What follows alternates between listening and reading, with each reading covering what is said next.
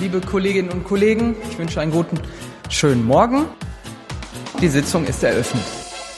Hallo und herzlich willkommen zur Parlamentsrevue. Ich bin Corinna. Ich bin Sabrina. Und wir sprechen heute über die 30. bis 35. Sitzung des Bundestages. Wir haben ein großes Programm heute. Ja, das ist richtig. Viele Sitzungen. Viele Sitzungen. Äh, viele Sitzungen und viele Themen. Bevor wir einsteigen, nochmal unser üblicher Disclaimer. Wir sind keine Journalistinnen, wir sind keine Expertinnen, wir sind einfach nur ganz normale Leute, die versuchen zu verstehen, was in diesem Bundestag passiert. Und wie du schon sagst, Alter, haben wir eine lange Liste dieses Mal. Ich habe mal nachgezählt. Wir haben elf Gesetzentwürfe, die wir ausführlicher besprechen. Dann haben wir noch 20 in der Liste Sonstiges. Zu fast allen Entwürfen gab es noch mal eine öffentliche Anhörung. Die haben wir uns nicht alle anhören können. Und insgesamt müssen wir auch gleich vorausschicken, ähm, da wir gerade sehr viel anderes Zeug um die Ohren haben, äh, wird es in dieser und auch wahrscheinlich in den nächsten Folgen deutlich weniger Einspieler geben und auch äh, das mit dem YouTube-Channel, was wir letztes Jahr, äh, letztes Mal so breit angekündigt hatten, äh, wird wahrscheinlich erstmal nicht so stattfinden. Das schaffen wir gerade einfach nicht wirklich. Dafür gibt's aber auf unserer Webseite parlamentsrevue.de eine neue Rubrik und zwar führen wir da Buch über die Trojaner-Gesetze, die wir in den ja ich habe jetzt nach Ostern haben wir sie mal umbenannt. sind jetzt keine Ostereigesetze mehr, sind jetzt Trojanergesetze, also die Gesetze, die irgendwie über die Beschlussempfehlung von Ausschüssen in andere Gesetze mit reinwandern, die sammeln wir jetzt und am Ende der Legislaturperiode werten wir aus, wie viel da gekommen ist. Ich, wir können schon mal ankündigen, wir haben auch dieses Mal wieder einen gefunden. Ja, ja, und dann würde ich sagen, äh, springen wir doch einfach direkt ins erste Thema. Steigen wir direkt ein. Ich rufe auf die Tagesordnungspunkte 14a bis 14c sowie Zusatzpunkt 6. Beratung von Vorlagen zur Entlastung von Preiserhöhungen im Energiebereich. Ja, wir haben ähm, mal wieder das Thema Steuerentlastungspaket 2022. Das ist jetzt in die finale Phase gegangen und zwar die zweite und dritte Beratung und es wurde jetzt auch, es wurde dann beschlossen. Ähm, und ich hatte ja, oder wir hatten beim letzten Mal ja schon die Punkte aufgeführt, das beinhaltet. Ähm, und es wurde jetzt noch was da hinzugefügt. Zwei Punkte wurden noch hinzugefügt. Ich fasse also nochmal zusammen die alten ursprünglichen Punkte, ähm, die ich nur noch einmal kurz erwähne und die zwei Punkte, die eingefügt wurden, die erläutere ich gleich nochmal ein bisschen äh, ausführlicher. Also Inhalt dieses Steuerentlastungspakets 2022 wird sein die Anhebung des Grundfreibetrags bei der Einkommensteuer auf 10.347 Euro, das sind 363 Euro mehr als bisher, rückwirkend bis äh, zum 01.01.2022. Dann die Erhöhung der Entfernungspauschale ab dem 21. Entfernungskilometer von 35 Cent auf 38 Cent, auch rückwirkend zum 1.1.21, äh, 22 und dann die Erhöhung der Arbeitnehmer der, des Arbeitnehmerpauschbetrages von 1000 Euro auf 1200 Euro auch rückwirkend zum 1.1.22. Das waren die drei Punkte, die wir auch schon, die ich letzte Mal auch schon genauer erläutert habe. Und eingefügt wurden jetzt noch ähm, die auch in den Medien allseits diskutierte ähm, Energiepreispauschale von 300 Euro, die auch, ähm, ich sag mal, große Wellen geschlagen hat in unterschiedlichsten Bereichen. Ähm, ich kann dazu kurz sagen, also das sind die 300, also es soll 300 Euro Energiepreispauschale geben. Und zwar ähm, im, ab dem 1. September, also einmalig soll es die geben, aber halt Auszahlungszeiträume ab 1. September, also je nachdem, wie schnell das denn halt bei äh, äh dem einen oder anderen geht, kann es dann auch mal anscheinend Oktober oder so werden. Also man hat halt den Anspruch für das Jahr 2022, so wie ich das jetzt verstanden habe. Das heißt, wenn ich im, am 1. September 2022 das noch nicht ausgezahlt bekomme, aus was für Gründen auch immer, dann ist das damit nicht weg, sondern das ist dann halt, muss halt dann in irgendeinem anderen Monat ausgezahlt werden an Arbeitnehmer, ähm, sozialversicherungspflichtige Beschäftigung, erhalten das über ihre ähm, Gehalts- oder Lohnabrechnung, also über den Arbeitslohn. Das, so, so wie ich das jetzt bisher verstanden habe, ich habe das noch nicht so ganz rauskriegen können, wie das tatsächlich gedacht ist, aber ich meine, so verstanden zu haben, dass es mit der Lohnsteuer verrechnet werden soll. Also nicht der Arbeitgeber zahlt ja die 300 Euro, sondern der, der Staat zahlt ja die 300 Euro. Und der Arbeitgeber ist nur Instrument äh, zur Auszahlung über die Gehaltsabrechnung. Und damit aber der Arbeitgeber jetzt nicht erst aus, ver, verauslagen muss und dann sich das vom Staat wiederholen muss, muss es ja irgendwie mit irgendwas verrechnet werden, was der Arbeitnehmer zu tragen hat. Und das ist die Lohnsteuer. Und deswegen wird, so wie ich das verstanden habe, von der Lohnsteuer 300 Euro abgezogen. So. Äh, kurze Frage dazu. Ja. Nee, mehrere Fragen. Soll ich vielleicht erst zu Ende ausführen? Ja, oder so, äh, ja, ja, dann erzähl er zu Ende. Genau, also das sind bei, das sind, also das, so soll das vonstatten gehen bei Arbeitnehmern, die also eine Lohn- oder Gehaltsabrechnung bekommen. Bei Selbstständigen, ich fasse sie jetzt mal zusammen unter Selbstständigen, das sind Landwirte, Gewerbetreibende, Freiberufler, soll es eine Kürzung der Einkommensteuervorauszahlung geben. Die vierteljährliche Einkommensteuervorauszahlung leisten müssen, ähm, müssen dann in einem Monat 300 Euro, äh, also in einem Quartal 300 Euro weniger zahlen. Ähm, ob das denn automatisch verrechnet wird, oh, also bei, bei, bei Lastschrifteinzug wird das wahrscheinlich automatisch verrechnet, aber wenn man selber überweist, muss man wahrscheinlich darauf achten oder ob man denn ein Schreiben kriegt, wo dann drin steht, ach, denkt dran, ihr müsst jetzt 300 Euro weniger zahlen. Ich weiß es noch, ich keine Ahnung, wie das, äh, damit da auch wirklich jeder dran denkt oder oder wenn man zu viel bezahlt hat, wird einem dann die 300 Euro wieder zurücküberwiesen. Ich weiß es nicht. Also das ist das ist wirklich, glaube ich, alles noch so ein bisschen Oh mein Gott. So, dann gibt es aber natürlich auch ähm, Selbstständige, die aufgrund ihrer ähm, geringen Gewinne gar keine Vorauszahlung zur Einkommensteuer leisten. Ähm, das kann ja unterschiedliche Gründe haben. ja. Die haben aber ja auch Anspruch drauf und die müssen das dann durch ihre Einkommensteuererklärung beantragen. Also die bekommen es dann erst im nächsten Jahr äh, oder wann auch immer sie denn die Einkommensteuererklärung machen.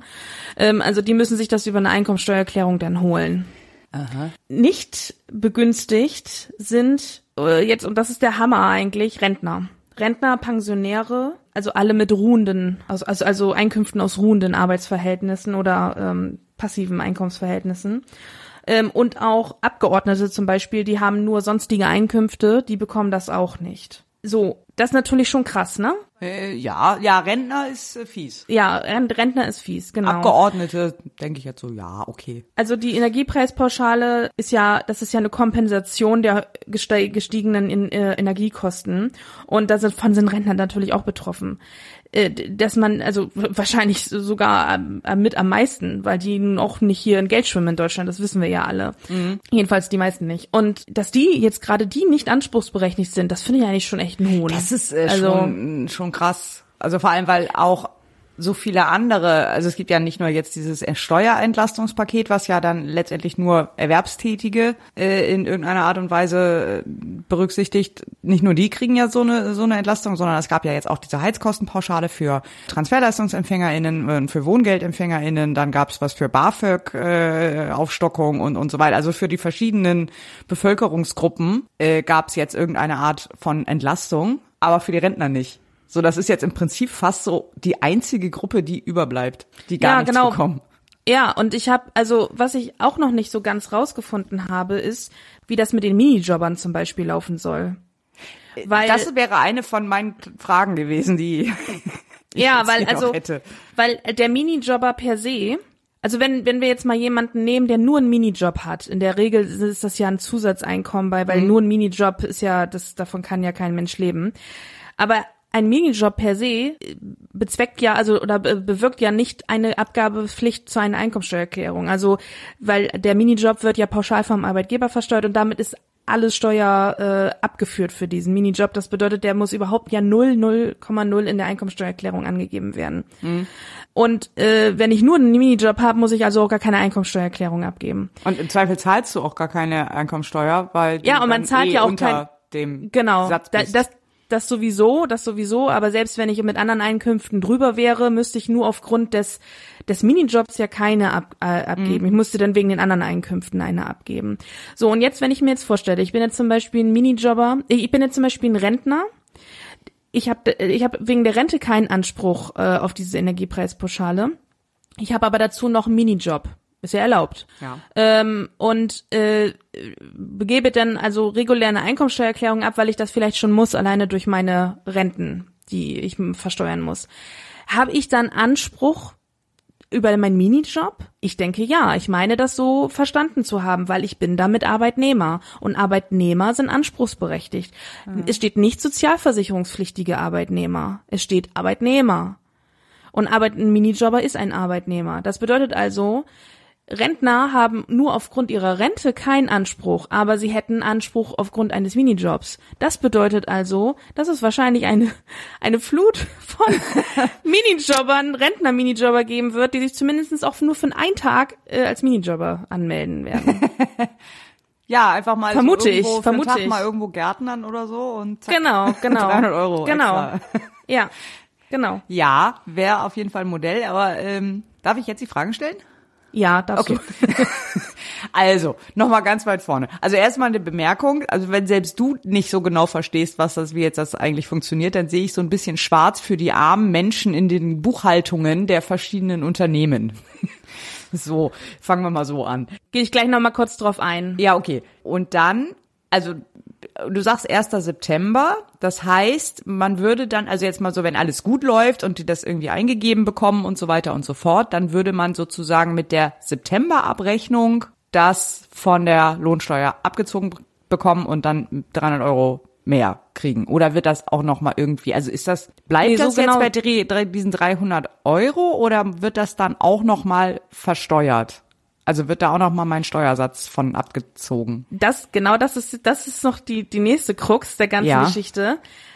Die 300 Euro werden, wie du schon sagst, vom, von der Lohnsteuer abgezogen. Das heißt, du bekommst 300 Euro mehr netto. Aber die 300 Euro sind trotzdem wieder steuerpflichtig. Sie sind zwar sozialversicherungsfrei, aber sie sind trotzdem steuerpflichtig. Jetzt ist die Frage, wer wird diese Steuer davon gleich wieder einbehalten? Was, was ich irgendwie mir abrechnungstechnisch gar nicht vorstellen kann, irgendwie, weil, äh, verstehe, also ich wüsste nicht, oder, oder begründet es denn, dass ich dann für diese 300 Euro das in meiner Einkommensteuerveranlagung angeben muss, um dann darauf die Steuer zu berechnen und im Zweifelsfall dann nur aufgrund dessen eine Steuererklärung abgeben muss. Äh, Ich, ich, ich, deswegen, ich habe das noch nicht, die, die Umsetzung, die Umsetzung des Ganzen ist mir persönlich nicht ganz klar. Also es, ich bin da jetzt aber auch nicht in die in, in komplett eingestiegen, wie das äh, wie das umgesetzt werden soll. Und ich glaube auch, dass die es auch bisher noch nicht genau wissen, Das weil ich auch. der Idee äh, die, die Wirtschaftsverbände haben äh, auch das moniert, dieses Ganze, weil sie auch gesagt haben, dass das EDV-technische Umstellung bedarf, die mehrere Monate dauern. Ja, weil Da, also, da hatten wir ja schon mal kurz drüber gesprochen, so off, äh, äh, off Podcast, wo, wo wir noch überlegt haben, so ja, wieso, was soll denn da EDV-technisch so schwierig dran sein? Da sind wir aber noch davon ausgegangen, dass das einfach sozusagen als Sonderleistung erstmal vom Arbeitgeber verauslagt wird. genau, Und da haben wir ja gedacht, ja, anderes. das ist ja EDV-technisch total easy. Das ist dann einfach eine Sonderzahlung, irgendwie eine Prämie oder sowas und das wird halt ganz normal versteuert. So, fertig aus. Da brauchst du ja EDV-technisch gar nichts für umstellen. Aber so wie du das jetzt beschrieben hast, das musst du tatsächlich erstmal einprogrammieren, weil das Konzept ist so in dem normalen, also zumindest was, was ich- über das ähm, DATEV äh, Lohn- und Gehaltabrechnungssystem weiß, äh, was jetzt nicht besonders viel ist, aber ein bisschen Einblick habe ich da, da könntest du das so nicht eingeben. Also Nee, da, da, das, nee, nee. Ist, das muss tatsächlich dann äh, erstmal eingebaut werden. Also du musst ja, du musst eine, du musst äh, ne- im Prinzip eine, eine Lohnart wählen, die dann einen Abzug vom Netto bewirkt, also äh, beziehungsweise ein Ab, ja, äh, es ist ja Plus nicht mal eine Lohnart, wenn es von der Lohnsteuer direkt abgezogen wird. Ja, genau, du musst, du, du musst quasi eine Kompensation zu der Lohnsteuer bilden. Du musst also dafür muss was extra programmiert werden im Ja. Prinzip, weil das ist ja also Lohnart im Sinne von ähm, Bestandteil der Gehaltsabrechnung, so, so ne, also das sind Mhm. Ja, wir so, brauchen jetzt nicht zu technisch werden, glaube ich. Dann. Nee, nee, aber also du musst halt, du musst halt irgendwie einen Abzugsbetrag zur Lohnsteuer ähm, entwickeln. Ja, also jedenfalls Alter, das ist das ist echt- das, jedenfalls ist das das, so wie ich das jetzt aus allem, was ich dazu gelesen habe, rauslesen konnte. Ich Mhm. habe nirgendwo gelesen, dass die Arbeitgeber das verauslagen sollen und sich das erstatten lassen, weil das wäre ja die zweite Alternative. Ja, das, das wäre wär- ja sowas wie mit Kurzarbeitergeld zum Beispiel. Genau. Was über die Arbeitgeber gezahlt wird und dann im zweiten Schritt äh, äh, durch durch durch Anträge, Erstattungsanträge ähm, dann vom Arbeitsamt in diesem Fall wiedergeholt wird. Genau, das, das Aber würde ja das- auch einfach auf die basierende oder auf die vorhandene Infrastruktur aufsetzen. So, das ist dann, wie, wie, wie Genau. gerade gesagt, einfach eine neue Lohnart, irgendwie eine Prämienzahlung und die wird halt versteuert. Aber das habe ich so nicht verstanden. Das war Okay. für, also für, das ist, so wie ich das jetzt gelesen habe, wird das über die Gehaltsabrechnung als Kompensation der Lohnsteuer äh, ausgezahlt. Aber was, ja, was ist was denn- ja auch dem entspricht, was bei den Selbstständigen passiert, weil da wird es ja auch von der Steuerzahlungslast sozusagen. Also Lohnsteuer ist ja auch nichts anderes als eine Einkommensteuervorauszahlung. Und genauso ist bei den Selbstständigen wird es ja dann auch gemacht. Jetzt für den Selbstständigen habe ich gleich noch eine Frage, aber vorher ah, habe ich noch eine andere Frage. Was ist, na gut, das wissen wir wahrscheinlich dann auch nicht. Was ist denn mit den Leuten, die eigentlich ist weniger als 300 Euro oder das, was dann rauskommen würde, an Lohnsteuer zahlen? Kriegen die dann noch Geld zurück? Ja, die müssen oder? sich das, die müssen sich das dann über ihre Einkommensteuererklärung holen. Okay, interessant. Und Moment, wie Ja, das ist ja wie bei Minijobbern. Ist ja wie bei Ja, das ist, ja, Minijobbern ja, dann. genau, das ist dann der Fall wie bei Minijobbern, stimmt. Und bei Selbstständigen, das ist mir auch noch nicht so ganz wirr, weil wenn, wenn, wenn du sagst, das wird von der Vorauszahlung abgezogen, wird es aber auch von meiner Steuerlast abgezogen, weil wenn es nur von der Vorauszahlung abgezogen wird, dann habe ich auch nichts von, dann muss ich es nämlich nächstes Jahr nachzahlen. Nee, nee, nee, nee, nee. Also die, der Anspruch bleibt ja bestehen und ein Selbstständiger gibt eine Steuererklärung ab und ähm, die die Steuer, äh, die Gesamtjahressteuerlast wird um 300 Euro gemindert ähm, durch über also durch diese Energiepreispauschale von 300 Euro und dann hast du den an also du bekommst das dann auf die Gesamtsteuerlast angerechnet. Okay, also das wird dann, meine gesamte Steuerlast wird geringer. Also das Ge- genau, ist ja nicht die- nur die weil- Vorauszahlung. Okay. Genau, die, weil die Vorauszahlung, ja, genau, und dann so sich das das dann wieder, weil sonst, also ich, ich frage mich, also ich, ich weiß ehrlich, also ich, ich, ich verstehe das ehrlich gesagt wirklich nicht, wie das in der Umsetzung bei allen einzelnen Leuten, die das, die, die anspruchsberechtigt sind, also ich würde, ich muss mir das in der Praxis angucken. Ich kann das einfach noch nicht verstehen irgendwie. Nee, aus dem, das was ich kann lesen mir, konnte. Äh, das kann ich mir so gerade auch noch nicht so richtig vorstellen. Also ähm, das, das Also den- dann echt noch lustig werden im Herbst. bei den Selbstständigen, ähm, da, da ist mir das plausibel so. Das ist halt, ähm, da gibt's halt eine Kürzung der Vorauszahlung und ähm, am, am Ende des äh, Veranlagungsjahres wird das dann halt auf die Gesamtsteuerlast, von der Gesamtsteuerlast abgezogen. So.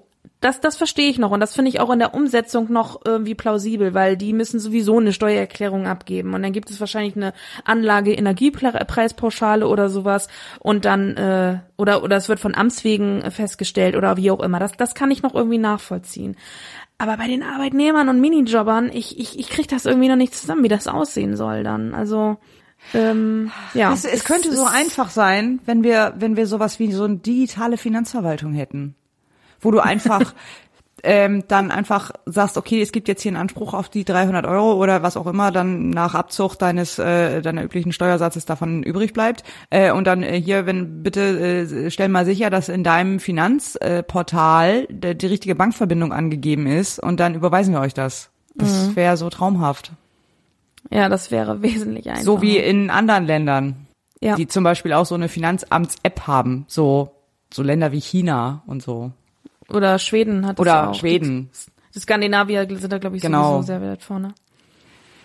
Aber ja, gut. das ist, ähm, ja, also, äh, Ja. Ich, wie gesagt, vielleicht, vielleicht gibt es da auch schon bessere Erkenntnisse und ich habe sie nur noch nicht, entweder nicht begriffen oder nicht, nicht wirklich äh, rausgefunden. Also, ähm, ja, ich, ich muss mich da wahrscheinlich nochmal im Nachgang äh, nochmal ausführlich mit beschäftigen, ähm, wenn es denn tatsächlich auch äh, Gesetz ist. Ähm, Vielleicht aber gibt's dann da ja auch noch so eine Handreichung vom Finanzministerium oder ja, sowas. genau, genau, das denke ich auch. Ähm, aber aus dem, was wie gesagt, was bisher hier äh, äh, veröffentlicht wurde, ähm, konnte ich das irgendwie noch nicht so richtig äh, begreifen, wie das tatsächlich dann umgesetzt werden soll. Ja. Aber es ist also bekommen tun wir es wohl dann, aber wie ist halt noch Wie wissen wir noch nicht und wann wissen wir auch noch nicht so genau.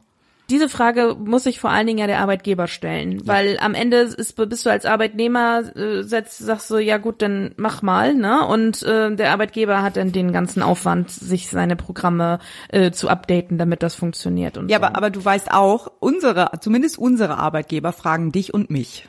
Da, das ist richtig, das ist Ja. richtig. Deswegen muss ich mich, ich muss ich mich muss damit mich da dann auch mit beschäftigen. ja. Ich muss mich da sowieso mit beschäftigen, aber ähm, äh, ja, zu, diesem jetzigen Zeitpunkt war mir das, ist mir das irgendwie noch nicht so ganz äh, schlüssig, wie das alles laufen soll. Super. Ich glaube, Ähm, von der Sorte haben wir gleich noch mehr, ne? Von Sachen, die wir nicht so genau wissen, wie das umgesetzt wird. Ja, ja, ja, genau. Also nochmal zum zweiten Punkt, der mit aufgenommen wurde, der ist relativ einfach, den gab es nämlich auch schon mal.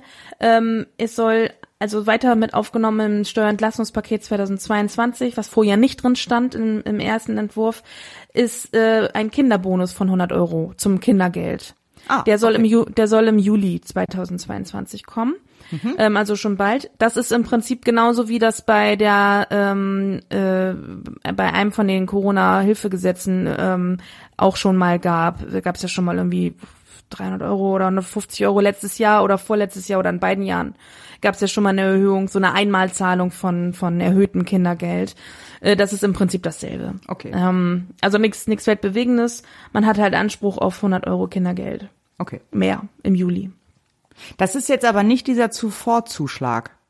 Nein, nein, nein. ist, der ist nein, nochmal nein. extra gleich, ne? Ja. Das, das ist was anderes, ein anderes Gesetz. Ja, und ähm, dieses äh, Steuerentlastungsgesetz 2022, ähm, die, also die Höhe dieser Maßnahmen wird auf 4,4 Milliarden Euro geschätzt. Ähm, bis, bis zum Jahr 2026, weil das natürlich jetzt nicht nur alles für 22 gilt, sondern auch noch weiter, außer diese Einmalzahlungen, soll sich die Entlastung dann auf 22,5 Milliarden summieren. Also das ist schon, da steckt schon Musik drin. ja, das ist quasi ein Viertel vom Bundeswehr-Sondervermögen, ja. Genau. Nur um die Relation nochmal aufrechtzuerhalten hier. Ja. ja, ähm, äh, noch mal kurz äh, zu der Stellungnahme vom äh, Institut der deutschen Wirtschaft, was das äh, das IW, was ich vorhin schon sagte, äh, die hatten nicht nur das moniert, dass da äh, ja EDV-technischer Umstellungsaufwand nötig ist, sondern ähm, sie hatten auch vermisst in diesem Entlastungspaket die äh, äh, Abschaffung oder die, den Ausgleich der kalten Progression. Da, da komme ich noch ein paar Mal öfter drauf. Da, das kommt in den anderen Sachen auch gleich noch. Das Thema kalte Progression, diese, diese, das, die Begrifflichkeit wird uns gleich noch mal begleiten, weil das ist, ist, ist, ist in jedem von diesen Gesetzen, die ich gleich sage, irgendwie ein Thema. Kalte Progression, muss ich das erläutern? Oder, Ja, ja, ich ähm, denke schon. Also so so zwei, drei Sätze vielleicht. ja, also von äh, der kalten Progression spricht man, wenn man durch eine ähm, äh, Einkommens-, äh, sprich Lohn- oder Gehaltserhöhung lediglich die Inflation ausgeglichen wird, aber nicht ähm, das, ähm, also nicht die die Leistungsfähigkeit sich erhöht, sondern nur die Inflation ausgeglichen wird, weil man durch diesen progressiven Steuer äh, durch die progressive Steuerstaffelung, die wir haben, in eine nächsthöhere Steuer äh, in einen nächsthöheren Steuersatz rutscht, der dann im Prinzip die die äh, äh, Erhöhung der Leistungsfähigkeit wieder ähm, wegfrisst sozusagen. Also ich habe dann zwar mehr äh, Netto, aber ich habe in Relation viel mehr Brutto. Also die, der der der Brutto, ähm, äh, also Brutto erhöht es sich ähm, höher, als es sich Netto erhöht. So. Kannst du ein Beispiel nennen irgendwie? Ähm, naja, Beispiel müsste ich anhand von Zahlen. Ähm, da gibt es, äh, da gibt es im Internet ganz gute Beispiele, um das zu erklären. Das hat halt damit zu tun, dass wir eine eine Staffelung der ähm, der Steuersätze haben. Also sprich, umso höher mein Einkommen ist, umso höher ist mein Steuersatz. Und diese diese Grenze, wann ich welchen Steuersatz zahle, der ist halt der ist halt so fließend, dass ich durch 50 Euro Gehaltserhöhung schon den nächsten höheren Steuersatz rutsche ähm, und dann eine eine höhere Steuerlast habe ähm, und wenn ich wenn ich das dann von meiner ähm, von von dem Bruttogehalt abziehe, ich netto eigentlich nur noch so einen Mini-Inflationsausgleich sozusagen habe von ein paar Prozent. Ich habe keine Erhöhung meiner meiner Leistungsfähigkeit, also ich habe keine ich nenne es jetzt mal Honorierung meiner höheren Leistungsfähigkeit, sondern ich habe nur einen einen Inflationsausgleich, so dass dass ich zwar und dann dadurch werden mehr Steuereinnahmen generiert, aber ich habe überhaupt gar keine Erhöhung der Leistungsfähigkeit sozusagen. Also so ja. Also quasi, ich krieg äh, 50 Euro Brutto-Gehaltserhöhung, aber netto krieg ich nur 10 Euro mehr. sozusagen. ITler genau. haben ja immer nicht so ein Problem damit, Variablen einzusetzen. Ich weiß, ihr, äh, ihr Steuermenschen mögt das nicht, aber ich mach's trotzdem. Ja, also, aber genau, also die, der, der Brutto, die Bruttoerhöhung ist wesentlich höher als die Nettoerhöhung. In Relation äh, passt das dann nicht mehr zusammen. Also man, man zahlt eigentlich zu viel Steuern auf die Höhe, die man bekommen hat. Also ja. Ja. Ich hoffe, ich habe das einigermaßen verständlich erklärt. Aber das äh, im Internet gibt's da genug Erklärungen, auch mit Rechenbeispielen äh, Beispielen dazu, die, die können das da besser als ich. Aber man hat zwar mehr Netto, aber nicht das in Relation gesehen, was man an Brutto mehr hat. So kann man das vielleicht.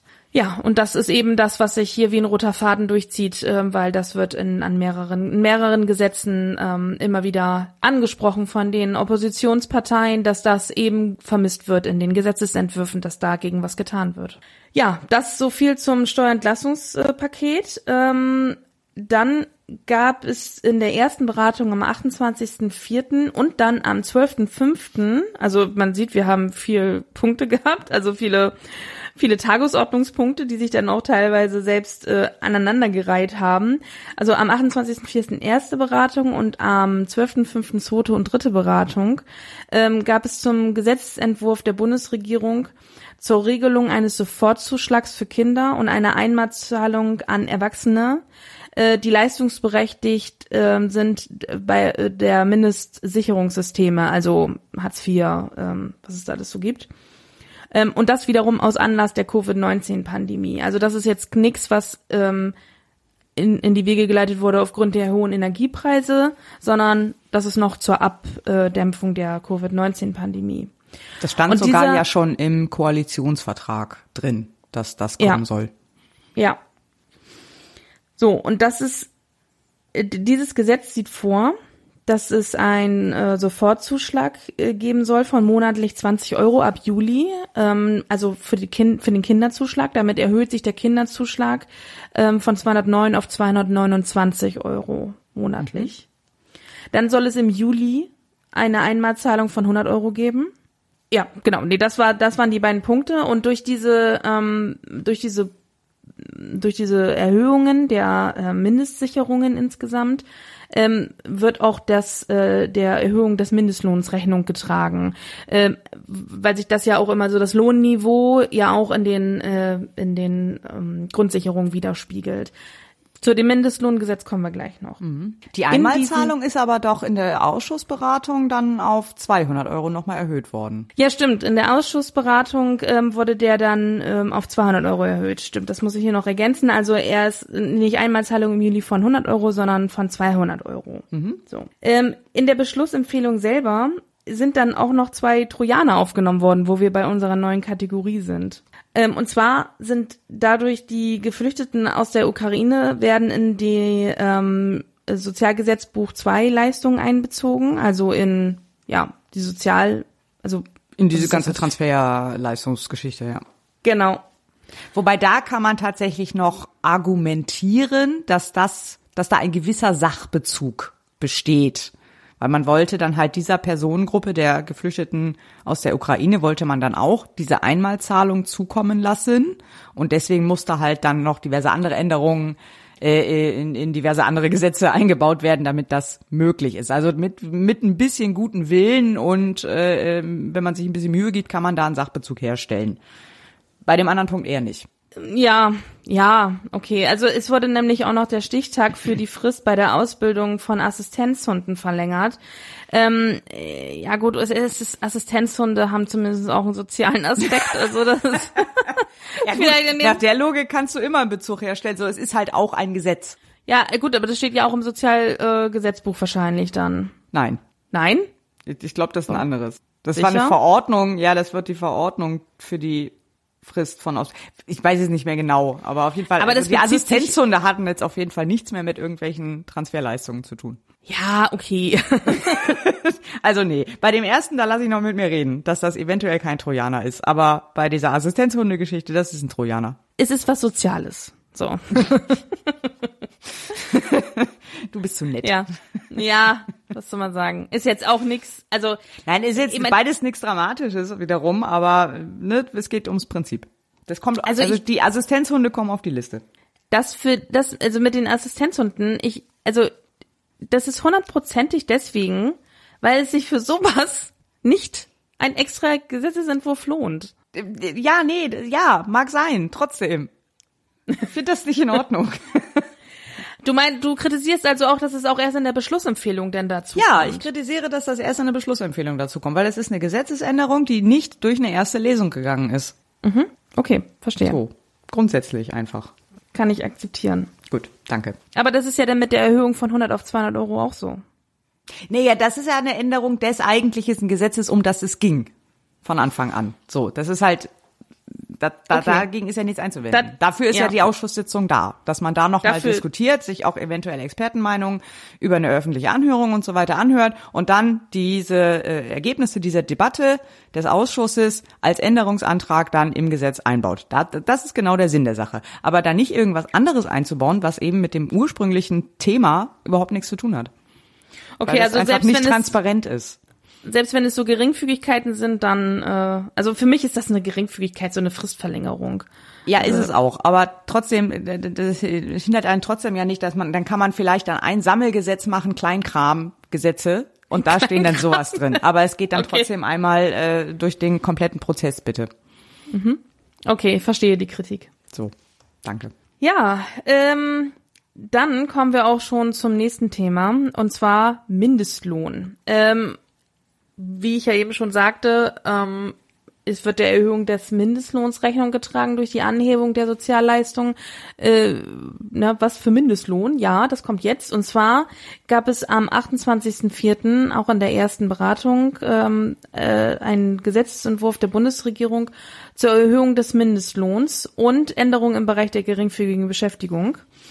Ähm, dieser Gesetzentwurf sieht vor, dass der Mindestlohn auf 12 Euro angehoben wird ab Oktober. Äh, aktuell bet, äh, beträgt der Mindestlohn 9,82 Euro. Ab 1.7. soll der 10,45 Euro betragen. Und ab Oktober dann 12 Euro. Und ja, endlich gibt's mal gerade Zahlen. Das finde ich schön. Da kann man. das, das, äh, Das hält nicht das lange. ist. Also, ja, okay, mag sein, aber das ist so, äh, ja, endlich, endlich mal so eine griffige Zahl. Ich muss das nämlich immer nachgucken, wie hoch ist der Mindestlohn gerade, weil ich mir das einfach nicht merken kann. Bei 12 Euro kann man sich wunderbar merken. Also Ja. das ist äh, wunderbar. Ähm, die Minijobgrenze wird dementsprechend auf 520 Euro angehoben, weil sich das rechnerisch ergibt äh, bei 10 Wochenstunden a 12 Euro. Ähm, und die Minijobgrenze soll sich jetzt auch zukünftig dynamisch an der an dem Mindestlohn orientieren. Das bedeutet also, man muss nicht mehr seine, weil vorher waren es ja 450 Euro Minijobgrenze und ähm, wenn man, wenn es eine Mindestlohnerhöhung gab, musste man das auf die Stunden, die man leistet, umrechnen und musste dann seine seine Arbeitszeit im Prinzip reduzieren, aber hatte nicht einen Cent mehr in der Tasche. Man hat zwar weniger gearbeitet, aber man hat auch nicht mehr verdient. So, also das ist dann äh, war so ein bisschen, ja, hat sich dann für Minijobber nicht wirklich ausgezahlt, dass es dann eine Mindestlohnerhöhung gab. Und das soll sich jetzt ändern. Also es soll sich dann die Minijobgrenze immer danach richten, bei zehn, also auf zehn Wochen Arbeitsstunden gerechnet, wie hoch der Mindestlohn eben ist. Und damit ist das dann auch für jeden Minijobber eine tatsächliche Gehaltserhöhung.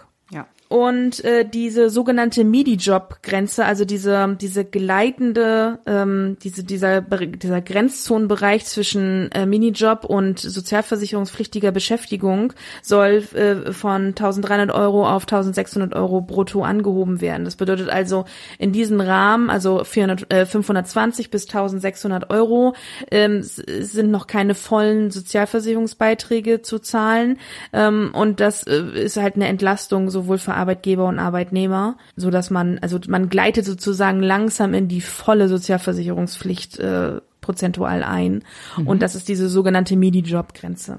Die wird auch angehoben und damit hat man eben auch im Bereich der geringfügigen Beschäftigung, aber noch keiner, äh, ähm, noch kein Minijob oder kein Minijob, sondern nur geringfügige Beschäftigung über einen Minijob hinaus, ähm, hat man dann auch davon was. So, also von dieser Erhöhung. Ja, das waren auch schon die Punkte. Ähm, das Ganze ähm, hat Zustimmung bei der CDU hervorgerufen. Das äh, fand ich ja, also die CDU hat dem Ganzen fand das, fand das gut, hat aber in dem Zusammenhang auch wieder kritisiert, das, also jetzt war es nicht mehr nicht der Institut der deutschen Wirtschaft, sondern die CDU, äh, hat kritisiert, dass auch hier nichts für die Abschaffung der kalten Progression getan wird, weil auch hier haben wir wieder das Thema, man hat zwar eine Lohnerhöhung durch die Anhebung der Mindestlohn, aber man rutscht dadurch auch in einen höheren Steuersatz, so dass dann am Ende dann doch auch nicht das ankommt, was ankommen soll beim Arbeitnehmer. Ja, und äh, das, das wurde da auch kritisiert. Also wie, das ist, wie gesagt, das zieht sich wie so ein roter Faden durch, das Thema kalte Progression. Kritik gab es von der Linken, äh, weil die sagen, ähm, also vor allen Dingen, dass die Minijob-Grenze auch angehoben wurde, weil die das ganze Konzept Minijob äh, finden die ganz doof, weil die für die sagen, also die Linken sagen äh, eigentlich ab ersten Euro sozialversicherungspflichtige Beschäftigung, damit äh, es keine ähm, Ausbeutungsmöglichkeiten äh, mehr gibt, also keine prekären Beschäftigungsverhältnisse, wie sie es nennen. Weil natürlich dadurch, dass es halt weniger Steuer- und Sozialversicherungslast für die Arbeitgeber bedeutet ähm, und, äh, und, und ja, äh, kommt man häufig oder ist, ist die Befürchtung, dass man häufiger äh, Minijobs ausführt, äh, die man sonst hätte in sozialversicherungspflichtige pflichtige echte Beschäftigung ähm, dann machen können, so dass man im Prinzip da reingedrängt wird und dann am Ende weniger weniger hat als mhm. man bekommen könnte würde, wenn es eine sozialversicherungspflichtige Beschäftigung wäre. Sprich, wenn alle gleich behandelt wären, würde es keine Ausnutzung von irgendwelchen Systemen geben. Ja, das ist sicher. Also das kann man jetzt natürlich, äh, äh, also ich will das jetzt nicht zu breit diskutieren hier, dafür äh, ist, ist, ist, haben wir zu viele Themen auf der Liste.